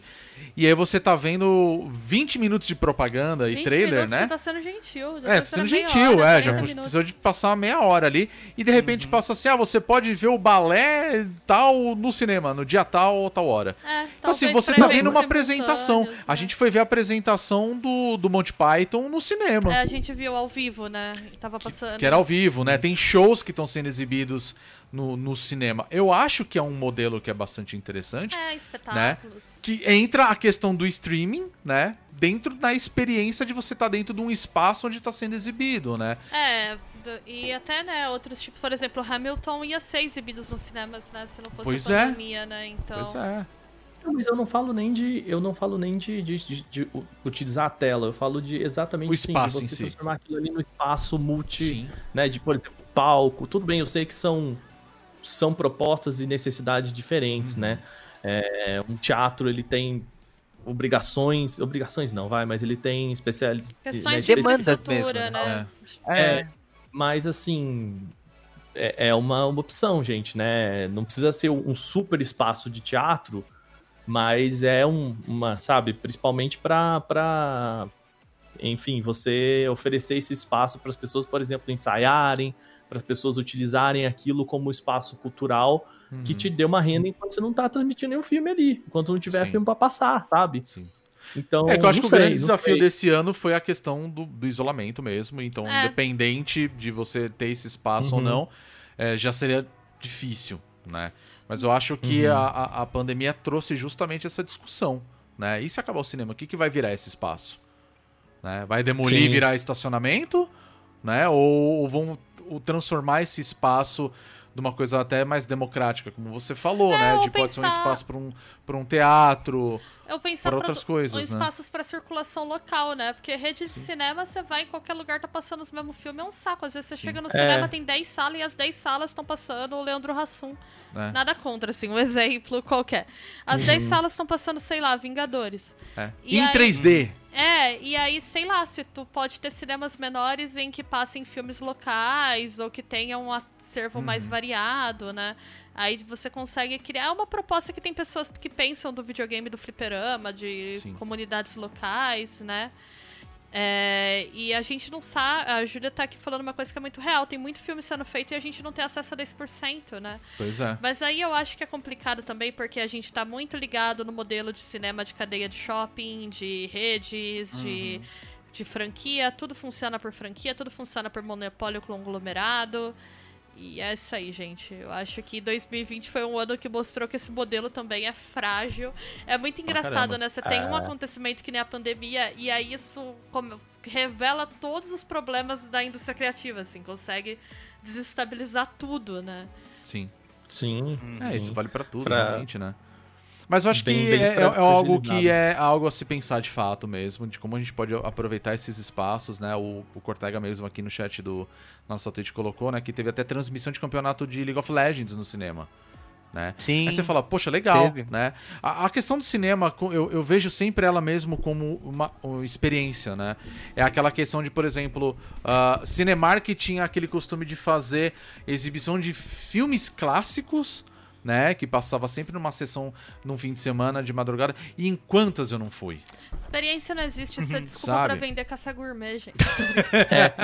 Eu- eu- mas eu- eu Pipoca preciso- gourmet, gente, é isso. Aí eu preciso, eu preciso trazer um comentário do Nieve aqui que eu acho maravilhoso, que se tem uma coisa que a gente ganhou ao não ir no cinema é pessoas falando Sim. ao nosso lado enquanto a gente assiste ao filme, crianças chorando, pessoal reclamando que você, tá levantando pra ir ao banheiro no meio da...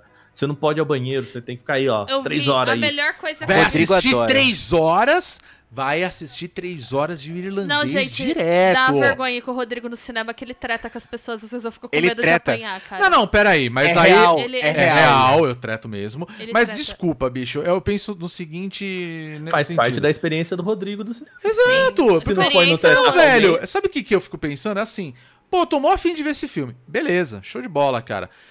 Você vai ficar trocando ideia? Vai bater Não, papo? Mas a melhor treta só Se eu que quero bater papo, eu vou no bar, eu faço qualquer coisa, sabe? Eu, Eu quero prestar queria atenção só no filme, encerrar entendeu? esse É só isso. bloco contando uma treta que o Rodrigo tava presente, que foi a melhor experiência que eu tive num cinema. A gente foi Ai, ver Blade Deus. Runner no festival lá da Cinemark dos clássicos. E eu não fui culpado disso. Não, essa treta não foi com o Rodrigo, inclusive, ele só testemunhou. Eu apenas tava lá. Lá eu tava pela lá vi. metade do filme, alguém fala alto com a pessoa que tava do lado: Nossa, esse filme é muito chato. E aí, outras pessoas respondem e começou a virar uma treta, assim, de pessoas gritando uma com a outra no meio do cinema. Como que você vem ver Blade Runner e fala isso? Era E eu concordo do com esse pensamento, bicho. Você tá aqui numa sessão de um filme que foi lançado há uma pessoas bravas. déca, décadas que foi lançado. Aí é um puta filme coach, aí vê o cara. Puta filme chato. Meu amigo, você tinha que ver a ira das Mano, pessoas naquele Eu era cinema. só o meme do Ryan Gosling assim. E aí a galera tretando, e aí chegou uma funcionária do cinema e interrompeu, do tipo, "Ô, parou e saiu, senão vai todo mundo pra fora e tal. É. E a briga parou. Mas esse foi o momento mais glorioso que eu vi no cinema, as pessoas tretando porque alguém falou que Blade Runner era chato. E assim, eu, eu achei que a pessoa ia sair linchada do cinema, porque uma galera, assim, muito É, não, engraçado. até, eu acho que esse tipo de experiência não é legal, entende? Ah, eu Tipo, achei muito boa. Não, não, na foi real. engraçado que você fala, caralho, velho, tipo, a galera ficou pistola, sabe? Então, tipo, é Eu engraçado esse tipo de coisa acontecendo. Você fala, caralho, Agora- brother, né? Beleza, Imagina sabe? tu ir numa sessão do Cine Belas Artes, sentar no fundinho e falar esse filme é chato, só pra ver o que acontece. Não, e, teve- e nesse, nesse, filme chato! E nesse filme, inclusive, rolou um momento com o cara assim, cala a boca aí! Aí Falou muito. ó- Aí o maluco levantou e falou, vem fazer calar. Aí o outro levantou, pois eu vou. Aí o outro, eu também vou. E você, puta que pariu! Quinta série, né? Foi incrível. Quinta série vai ao cinema. Tudo pra ver Blade Runner, velho. Eu falei, maluco. E não é o, o último, não. O antigão, tá? Com o Harrison Ford e meninão. Agora me diz se a gente viu essa treta pra assistir um filme ruim, tipo Liga da Justiça. Seria muito melhor. Não, foi- Muito melhor. Agora, Mas enfim, o- gente, era só isso. Pra, pra gente fechar aqui, eu acho que o Daniel Coutinho, nosso querido Daniel, mandou aqui uma, uma frase que eu achei genial. Na justificativa de experiência, já me cobraram 50 reais pra cortar o cabelo e tomar cerveja. Isso é vender experiência. Isso é vender Isso é vender experiência. Isso é vender E experiência. essa é uma, Troca e essa é uma cortar cabelo experiência pra- merda ainda por cima, tá? É uma experiência Experiência merda, Agora, cara. né? Troca, troca cortar cabelo por assistir a um filme e tomar cerveja por comer pipoca, que a gente tá falando a mesma coisa. É Tá? verdade. É a mesma É coisa. verdade, é verdade. Mas eu acho que é o lance de você ter a experiência em- Eu vi esse filme antes de todo mundo, sabe? É, Eu acho que, tipo. Beleza, brother, vai lá, divirta-se, saca? Quer um tapinha nas costas? Hang loose pra Pá. você. Parabéns, Ó, você viu loose. Vingadores Toma um antes. pouco de afeto aqui Legal. e atenção pra. Agora, uma, uma coisa que eu acho que no futuro isso vem a, a- a mudar vai ser a questão de lançamento de filmes mesmo. Tipo, ó, vai ter no cinema, mas vai ter no teu streaming também, você assiste É, aí e tal. que é o Que foi mais ou menos o que a Disney fez com, com Mulan, né?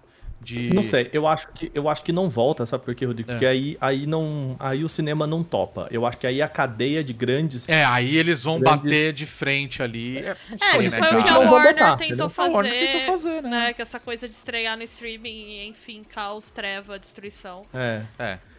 Mas Eu não sei, que mas pode é- ser que essa janela, né? Porque a gente sabe que tem a janela do cinema, a janela Aham. do, do VOD, né? O vídeo por demanda.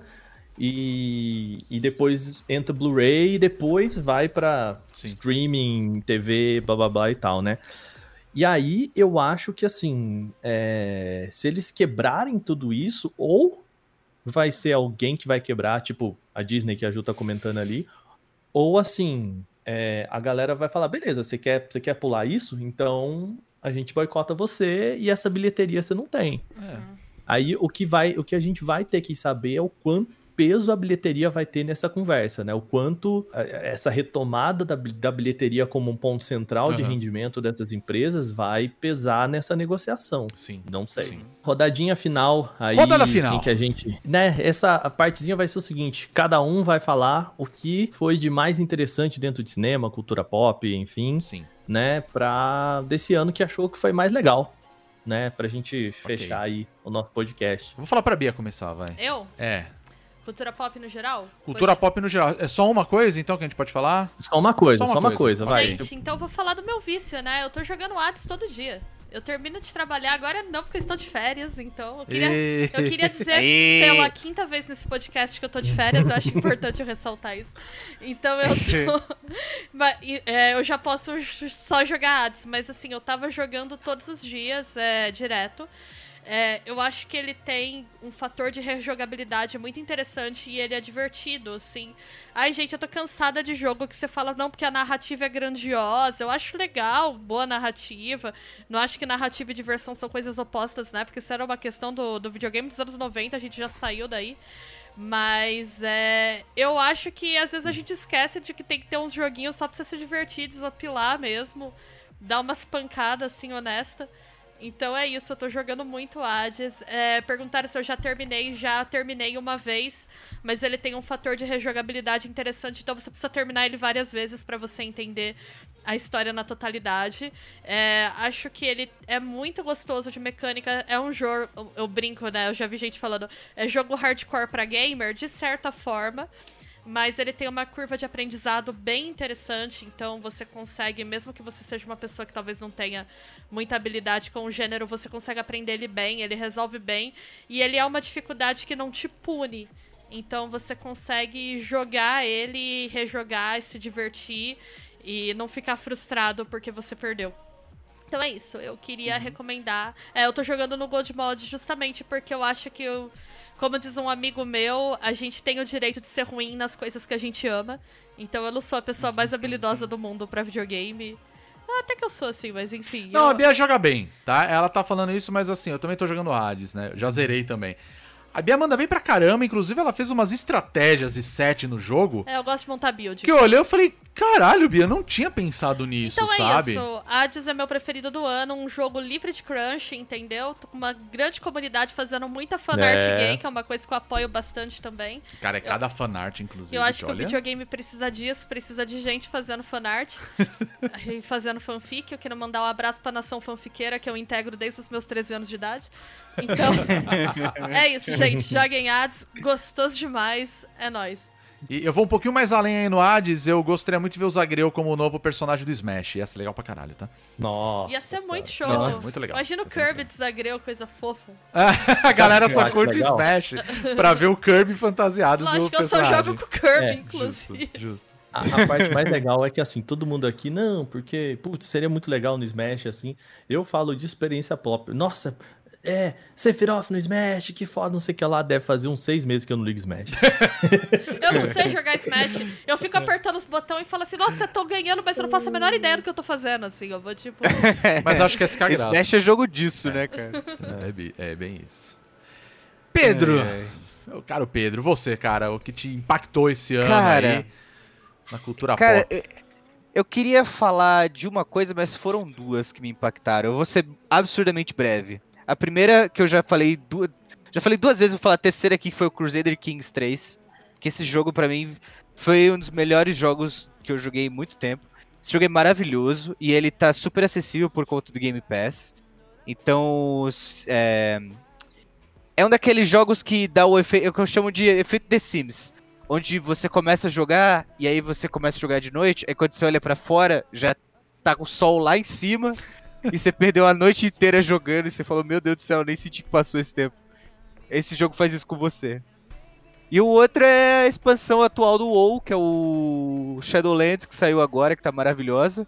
Tá impecável, parece que o jogo aprendeu tudo que tinha que aprender com diversos outros jogos, de vários outros gêneros e tal, uma coisa maravilhosa. Eu tô viciadíssimo nesse jogo, perdendo horas e horas nessa porra. É um Joga jo- esse jogo. É um jogo tão bom que o Henry Cavill meteu um atestado pra jogar. Pois então, é. assim, gente, Ele Pois meteu um é. atestado. Henry Cavill deu atestado médico para jogar essa expansão do que tá. Ai, machuquei, tô machucado aqui gravando The Tô Witcher. dodói. Tô dodói, Tô dodói. preciso ficar em casa. postou o uma cara, foto com uma RTX, gente.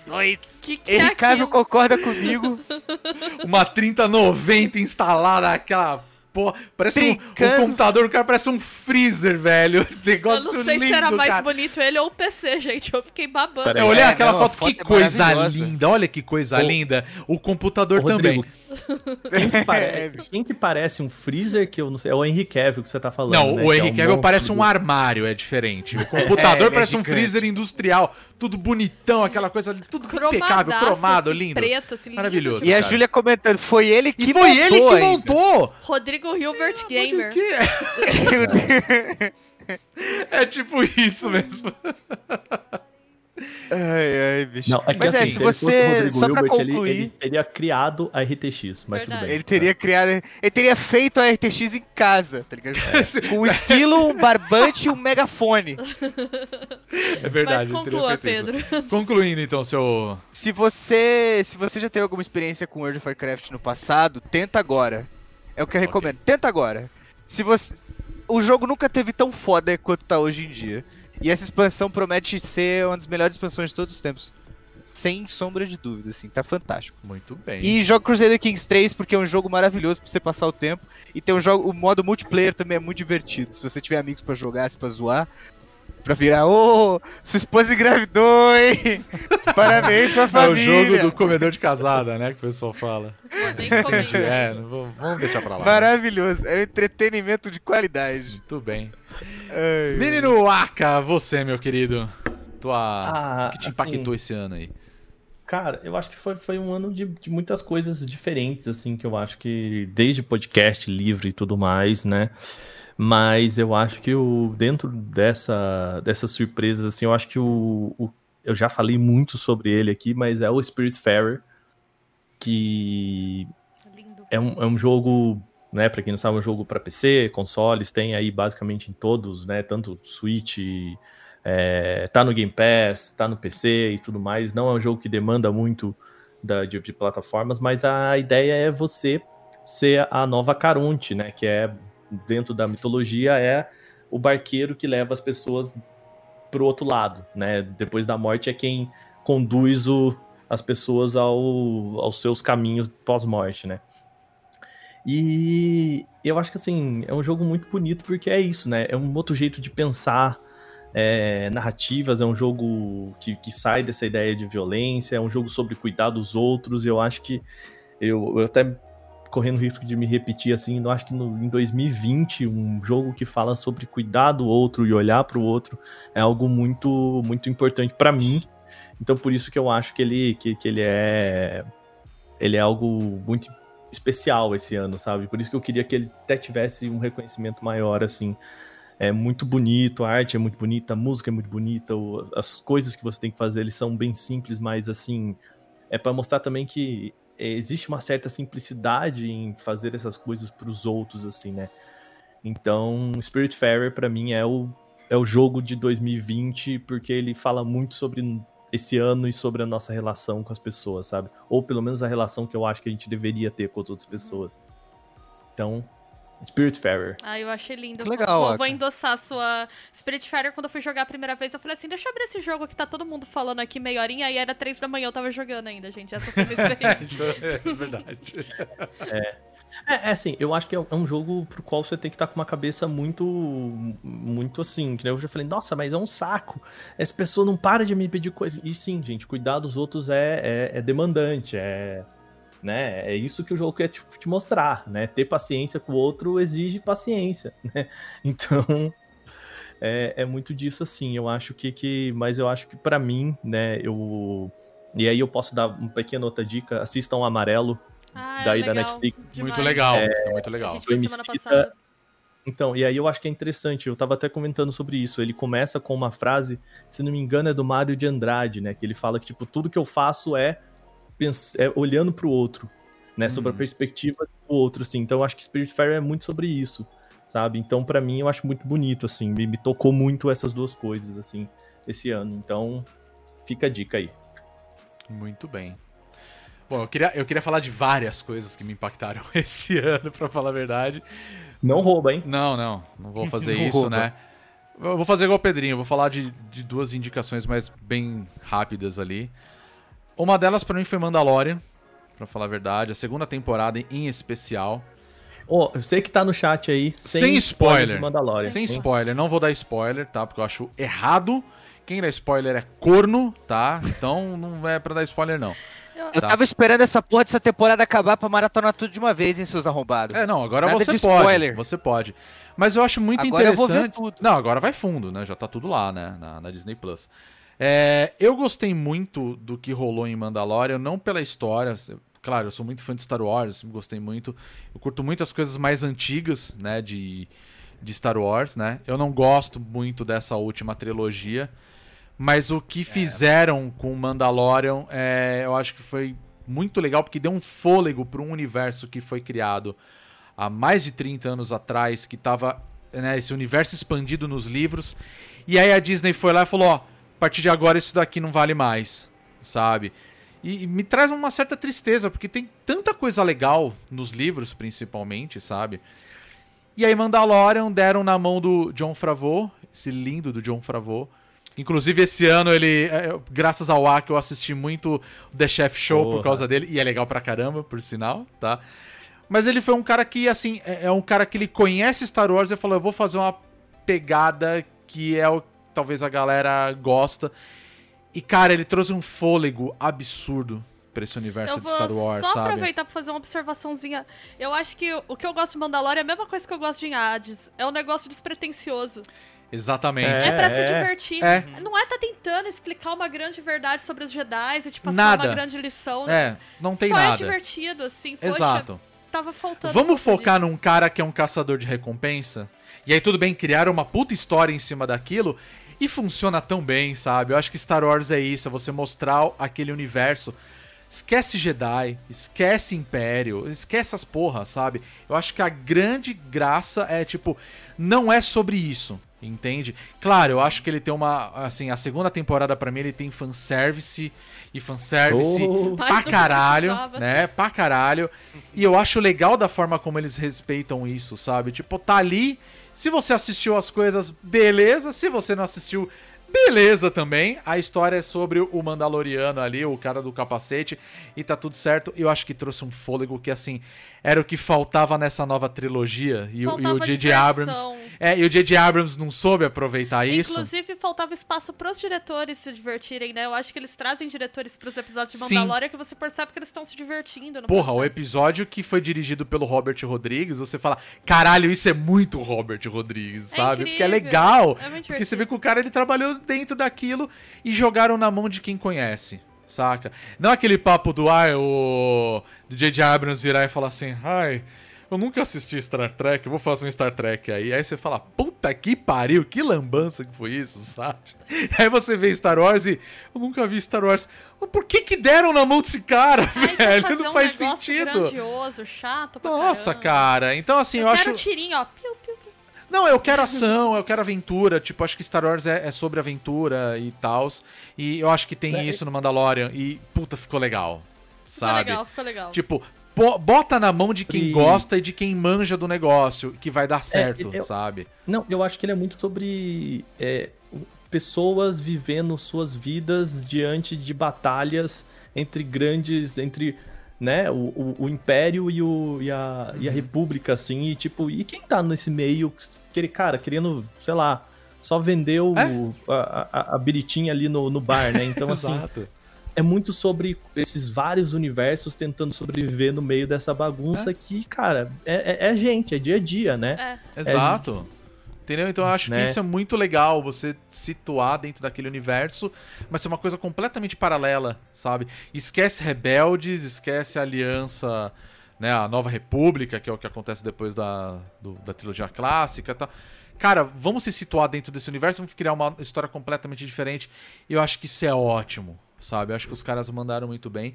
E a minha segunda indicação não é bem uma indicação, mas eu só queria pontuar que eu acho que 2020 foi o ano que eu ouvi muito podcast. E eu descobri diversas produções fantásticas ali. E aí eu ficaria um bom tempo falando de podcasts aí. Só vou fazer uma breve recomendação que eu acho que o Aka vai adorar, que é o Além do Meme do, do Chico Felice. A gente já falou bastante dele aqui no Bonus Cast, né? Mas. O Elite entre na minha casa. E faça memes de toda a minha família, saca? Porque eu acho que o trabalho que ele fez foi muito legal. Fora outras coisas que rolaram esse ano que já tinha continuidade aí, que era o caso Evandro, por exemplo, do Projeto Humanos, que finalizou esse ano. E, puta, foi muito legal acompanhar tudo isso, mas não é uma coisa desse ano em si, sabe?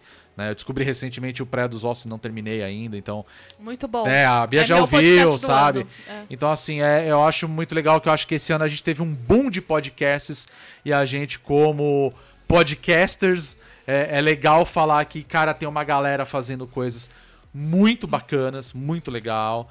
E vale a gente explorar mais esse, Essa linguagem. essa linguagem. É, quero indi- Então, já que você falou dos seus podcasts do ano, né? Vamos cada um falar um podcast? Pode ser? Ué, Se é que vocês ouvem, né? Claro, Já, acho o que meu vale. do ano, eu tive três, três do ano, né? Final do Caso Evandro, Praia dos Ossos que já foi falado, e quero indicar mais que um filme, o podcast da Júlia Gavilan, que tá aqui nos acompanhando.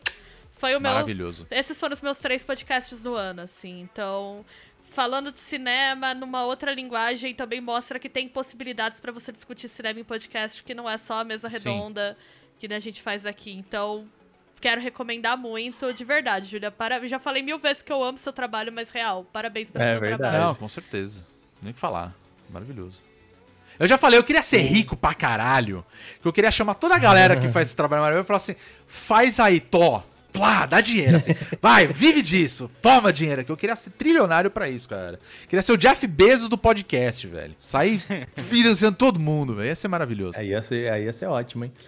O, eu acho que assim, um que, que eu acho que é um trabalho maravilhoso também desse ano foi o, o retrato narrado da, do, do mesmo pessoal da, da Rádio Novelo, que faz o, o Foro de Teresina, né, da revista Piauí. Cara, é jornalismo ali no, no, no fundo do, do negócio. Eles têm uma temporada, né, eu acho que é a temporada sobre a história do Bolsonaro, né, e, e, cara, pra quem gosta de jornalismo e, e eu acho que também, o, o- é, nesses últimos anos, eu acho que a gente tem no universo de, de podcast, para eu não me alongar muito, uma experiência de outros tipos de formato, né? Isso me agrada muito. Sim, exato. Sair muito daquele formato fossilizado que o Jovem Nerd trouxe para a ideia da mesa de bar e, e, brincar com outras coisas, né? De né, perfis, de entrevistas, Uhum. de isso eu acho que também é um é um algo que veio bem interessante nesse ano, muita gente experimentando outros tipos de coisa dentro do- dos podcasts, né? Então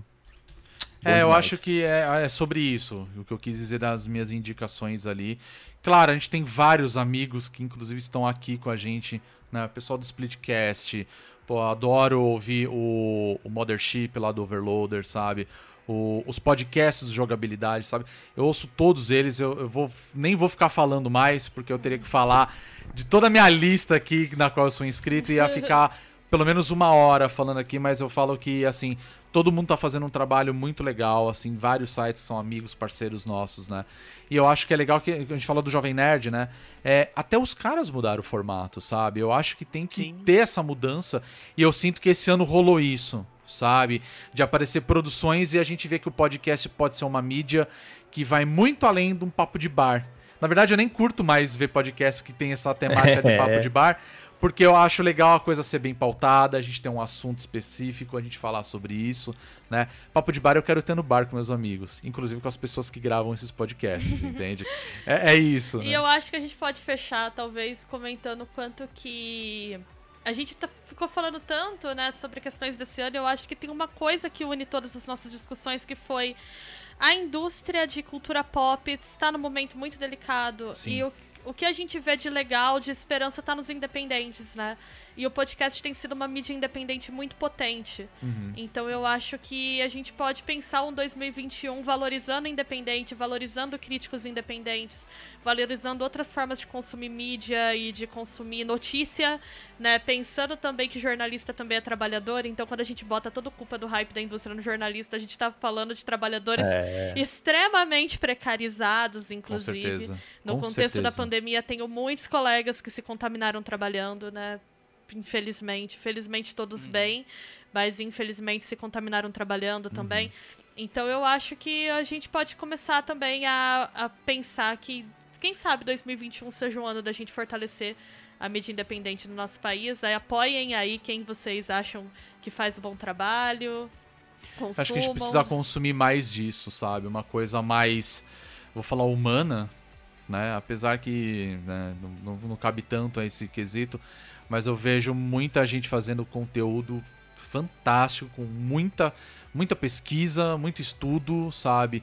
E que vale, puta, cada minuto, sabe? Vale É muito isso, a pena. Cara, eu queria só fazer uma recomendação de podcast. É, porque você não meu. fez isso que eu ia falar, você Ah, não fez até verdade, agora, desculpa, então, mas por favor, né? É, então.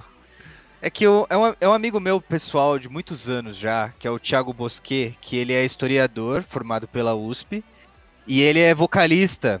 E ele já cantou em banda tanto de metal, quanto de jazz, quanto de, de todo tipo de coisa. E ele faz um podcast, ele tem um Spotify chamado Que Som é Esse? Ele com um produtor musical chamado João Nin. Eu tô atrasado uns episódios, mas assim, foi a, voz dele foi a minha companhia nessa quarentena. Aí, porque eu tava jogando meu Crusader Kings ali, e aí eu tava ouvindo o podcast dele. E ele pega é, cantores, bandas de época, e ele fala tanto do contexto da época, da visão histórica dele, quanto da produção musical, e como aquilo mudou, afetou a música da época, tal. Tanto na indústria quanto na parte criativa. É muito legal, tem episódios de Robert Johnson, Ó, Nina Simone, Luiz Gonzaga, Pink Floyd, Aí, Tim Maia. É maravilhoso esse podcast, é sensacional, cara. Eu recomendo demais. Que som é esse? Tem no Spotify. muito Tá bom. disponível lá. Muito bom, muito bom. Já tô curioso. E então, e eu quero mandar um abração pro Thiago Bosquet, porque eu tô com muita saudade dele. Puta que pariu. É um amigão do meu peito, assim, eu não vejo ele há nove meses, né? É. Mais até. Pois é. E, putz, esse podcast é foda. E o Thiago Bosquet é um cara maravilhoso, um dos caras mais legais que eu conheço. E essa é a minha recomendação. Que som é esse no Spotify? Muito bom. Que som é esse? É, veio isso Essa na é a hora. inspiração, na Me verdade. É, isso essa na inspiração. Claro, claro. Exatamente. Bom, nós falamos bastante, né? Foi um, Foi um ano, né? Só, só Juiz, duas horas. juiz, né? acaba, acaba, Acaba. acaba, juiz. Acaba Chega! com essa porcaria! Chega de 2020, ninguém aguenta mais, né? Merda de ano desgraçado! Não, brincadeira, gente. Mas é isso. Falamos bastante aí do que rolou em 2020. Acho que foi uma boa retrospectiva. Antes da gente finalizar, eu só queria dizer que. Eu, eu acho que falo por todos, né? Eu só espero que 2021 seja um ano infinitamente melhor do que foi 2020. Nossa, por Porque, favor. rapaz, que difícil, viu? Que pelo menos a gente passe É. essa questão da pandemia, que a gente É. tenha mais segurança, né? Nessas Com certeza. mínimas. Pois e é. que a gente monte um exército de jacarés em algum momento. Exatamente. Vai Mas ter o- vacina e vai o- todo mundo virar jacaré que se foda. É isso aí. não E é? que a gente possa se ver pessoalmente. É, né, gente? exato, né? Saudade Pois de é, todo mundo nós, aqui né? nessa cal e todo mundo nesse podcast. O Rô, só pra, pra tentar também, acho que terminar esse podcast num, num clima mais, mais lá em cima aqui. Alegria, eu quero alegria. Queria só aproveitar, eu acho que essa é essa época pra isso e agradecer todo mundo Com certeza. de verdade. Eu acho que esse ano foi um ano que o podcast, o, o bônus cresceu muito Sim. em termos de audiência. Muita gente aqui, assim, que a gente. Os nomes que a gente reconhece em todas as lives que a gente Sim, sim. entra aqui são pessoas super legais. E eu acho que uma coisa que a gente tem um orgulho muito é, de poder dizer é que a gente tem uma audiência muito qualificada, no sentido de pessoas muito legais, dispostas a discutir, é, discutir com maturidade, discutir com respeito. Né? Então, e eu acho que isso é muito muito único assim, muito difícil de conseguir. Sim. sim. E a gente tem conseguido com muito, muito sucesso, assim. Então, obrigado a todo mundo que acompanhou a gente. É, foi mu- muito importante a participação de vocês, porque isso é, é o que faz da gente ter gosto né, e vontade de, tá, de repetir isso toda semana e tudo mais. Então, muito obrigado. Obrigada, gente. Né? Comunidade de tem dúvidas. sido incrível. Até quero agrade- continuar agradecendo é, não só ao pessoal que ouve a gente, mas que acompanha nossas lives, que interagem com a gente é, em rede social mesmo, né? Trazendo discussão. Às vezes, muito a gente acaba não falando, mas muito da discussão que a gente tem, a gente fala assim: puta, isso aqui pode ser uma puta ideia de pauta. E a gente pega, organiza e isso acaba virando pauta, sabe? Isso pra mim é, Sim. é incrível, é saber que tem um monte de gente. Poxa, eu não vou mentir, eu fiquei super feliz, super emocionado de ver quando a gente pegou agora no final do ano. Isso pelo Spotify, tá? Isso a gente não tem nem controle direito, porque assim, a gente tá no Spotify, mas ao mesmo tempo você consegue ouvir a gente é, tanto no, no Anchor, né? Em qualquer agregador de podcast, né? Um podcast addicted, por exemplo, o próprio Deezer, né? E a gente chega, pega um relatório, a gente vê que tem gente ouvindo a gente de lugares no mundo que eu sequer imaginava que a nossa voz tá chegando lá. Sabe? Gente dos Estados Unidos, gente no Japão, gente na Finlândia, sabe? E, cara, na África, cara, África do Sul. Aí você fica assim, como assim? Sabe? É, é uma coisa muito louca, sabe? E eu fico feliz demais, assim, de saber que o, a nossa voz, a nossa opinião. o- eu, eu imagino que isso seja um entretenimento pra vocês, porque pra mim é um entretenimento de chegar em lugares que eu nunca ia imaginar. Né? Eu lembro que há uns anos, um tempo atrás, o Guizão falava: Eu quero chegar em Portugal igual a galera que pirateia CD gravado com o episódio do, do Jovem Nerd na praça pública. Eu quero chegar a esse ponto um dia, sabe? Porque é muito engraçado, óbvio, né? Mas É saber verdade. que, tipo, cara, a nossa opinião, nosso papo é, não é apenas uma coisa de opinião, mas de saber que a galera tá interagindo com a gente, né? Então eu fico muito feliz de vocês estarem aqui acompanhando o que a gente vem fazendo. E principalmente a galera que nos apoia, né, mensalmente. A gente sabe que esse ano foi difícil, né? É, muita gente aí não teve condições, teve gente que não teve condições por um momento e acabou voltando depois para nos apoiar. E, cara, isso toca, assim, puto, meu coração de uma maneira que eu não sei nem o que dizer. E a gente sabe que nós estamos em dívida com vocês. Porque a gente prometeu coisas que a gente acabou não correndo atrás nesse ano por conta da pandemia. E a gente sabe que a gente tá devendo para vocês também. E assim, estamos devendo coisa e a gente vai querer extrapolar a, a essas coisas, né, de, de E ó, recompensas. ai, a CD Projekt Red fazendo promessa. É, é, exato. Eu não quero ser a CD Projekt, não. Mas eu já tô vendo aí coisas coisas É. para vocês aí receberem em casa, sabe? Que eu quero Olha, que vocês gente, eu- tenham, sabe? Vamos. Eu quero dizer que eu quero dizer que o podcast roda incrivelmente bem no Sim. PlayStation 4. E no Xbox One, assim, olha, É, ó, sem bug nenhum. Sem bug nenhum, né? incrivelmente bem. É. Nenhum incrivelmente crash. É, rolando. Exato, não, não, aqui, e aqui não tem crunch também, tá, gente? Bora encerrar pra gente jogar um bem. pouquinho? Vamos, vamos. Vamos encerrar, Bora, mas bora. antes, lembrando que vocês podem encontrar os nossos outros podcasts, né, no nosso site bonusstage.com.br e claro nas redes sociais que já é um padrão aqui dessa casa, né?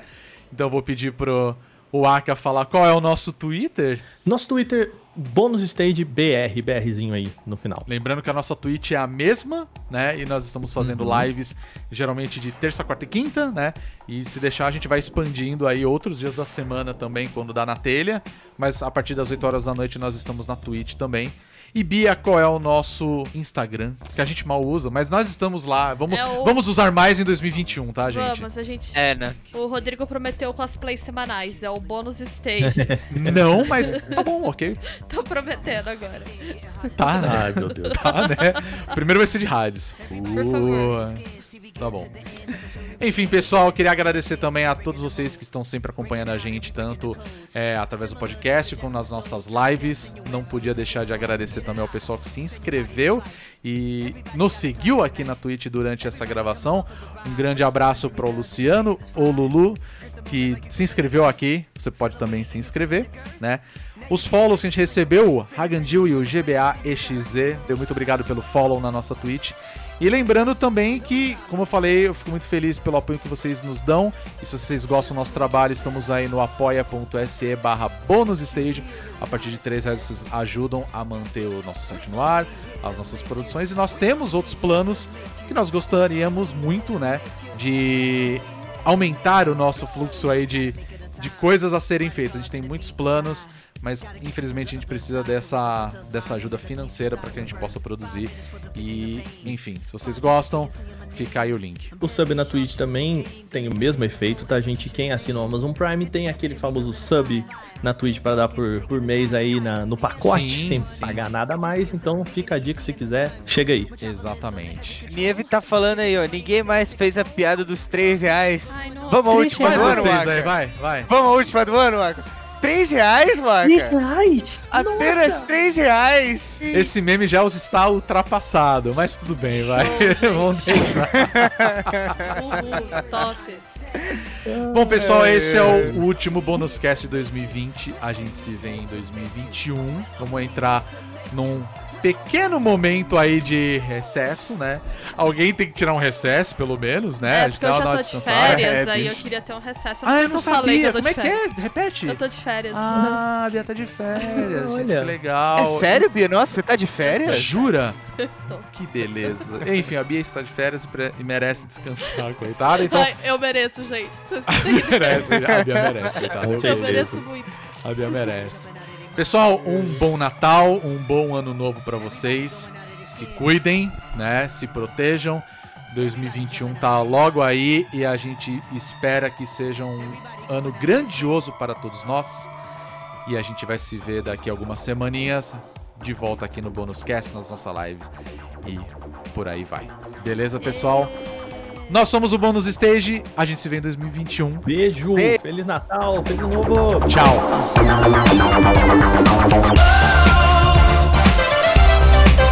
No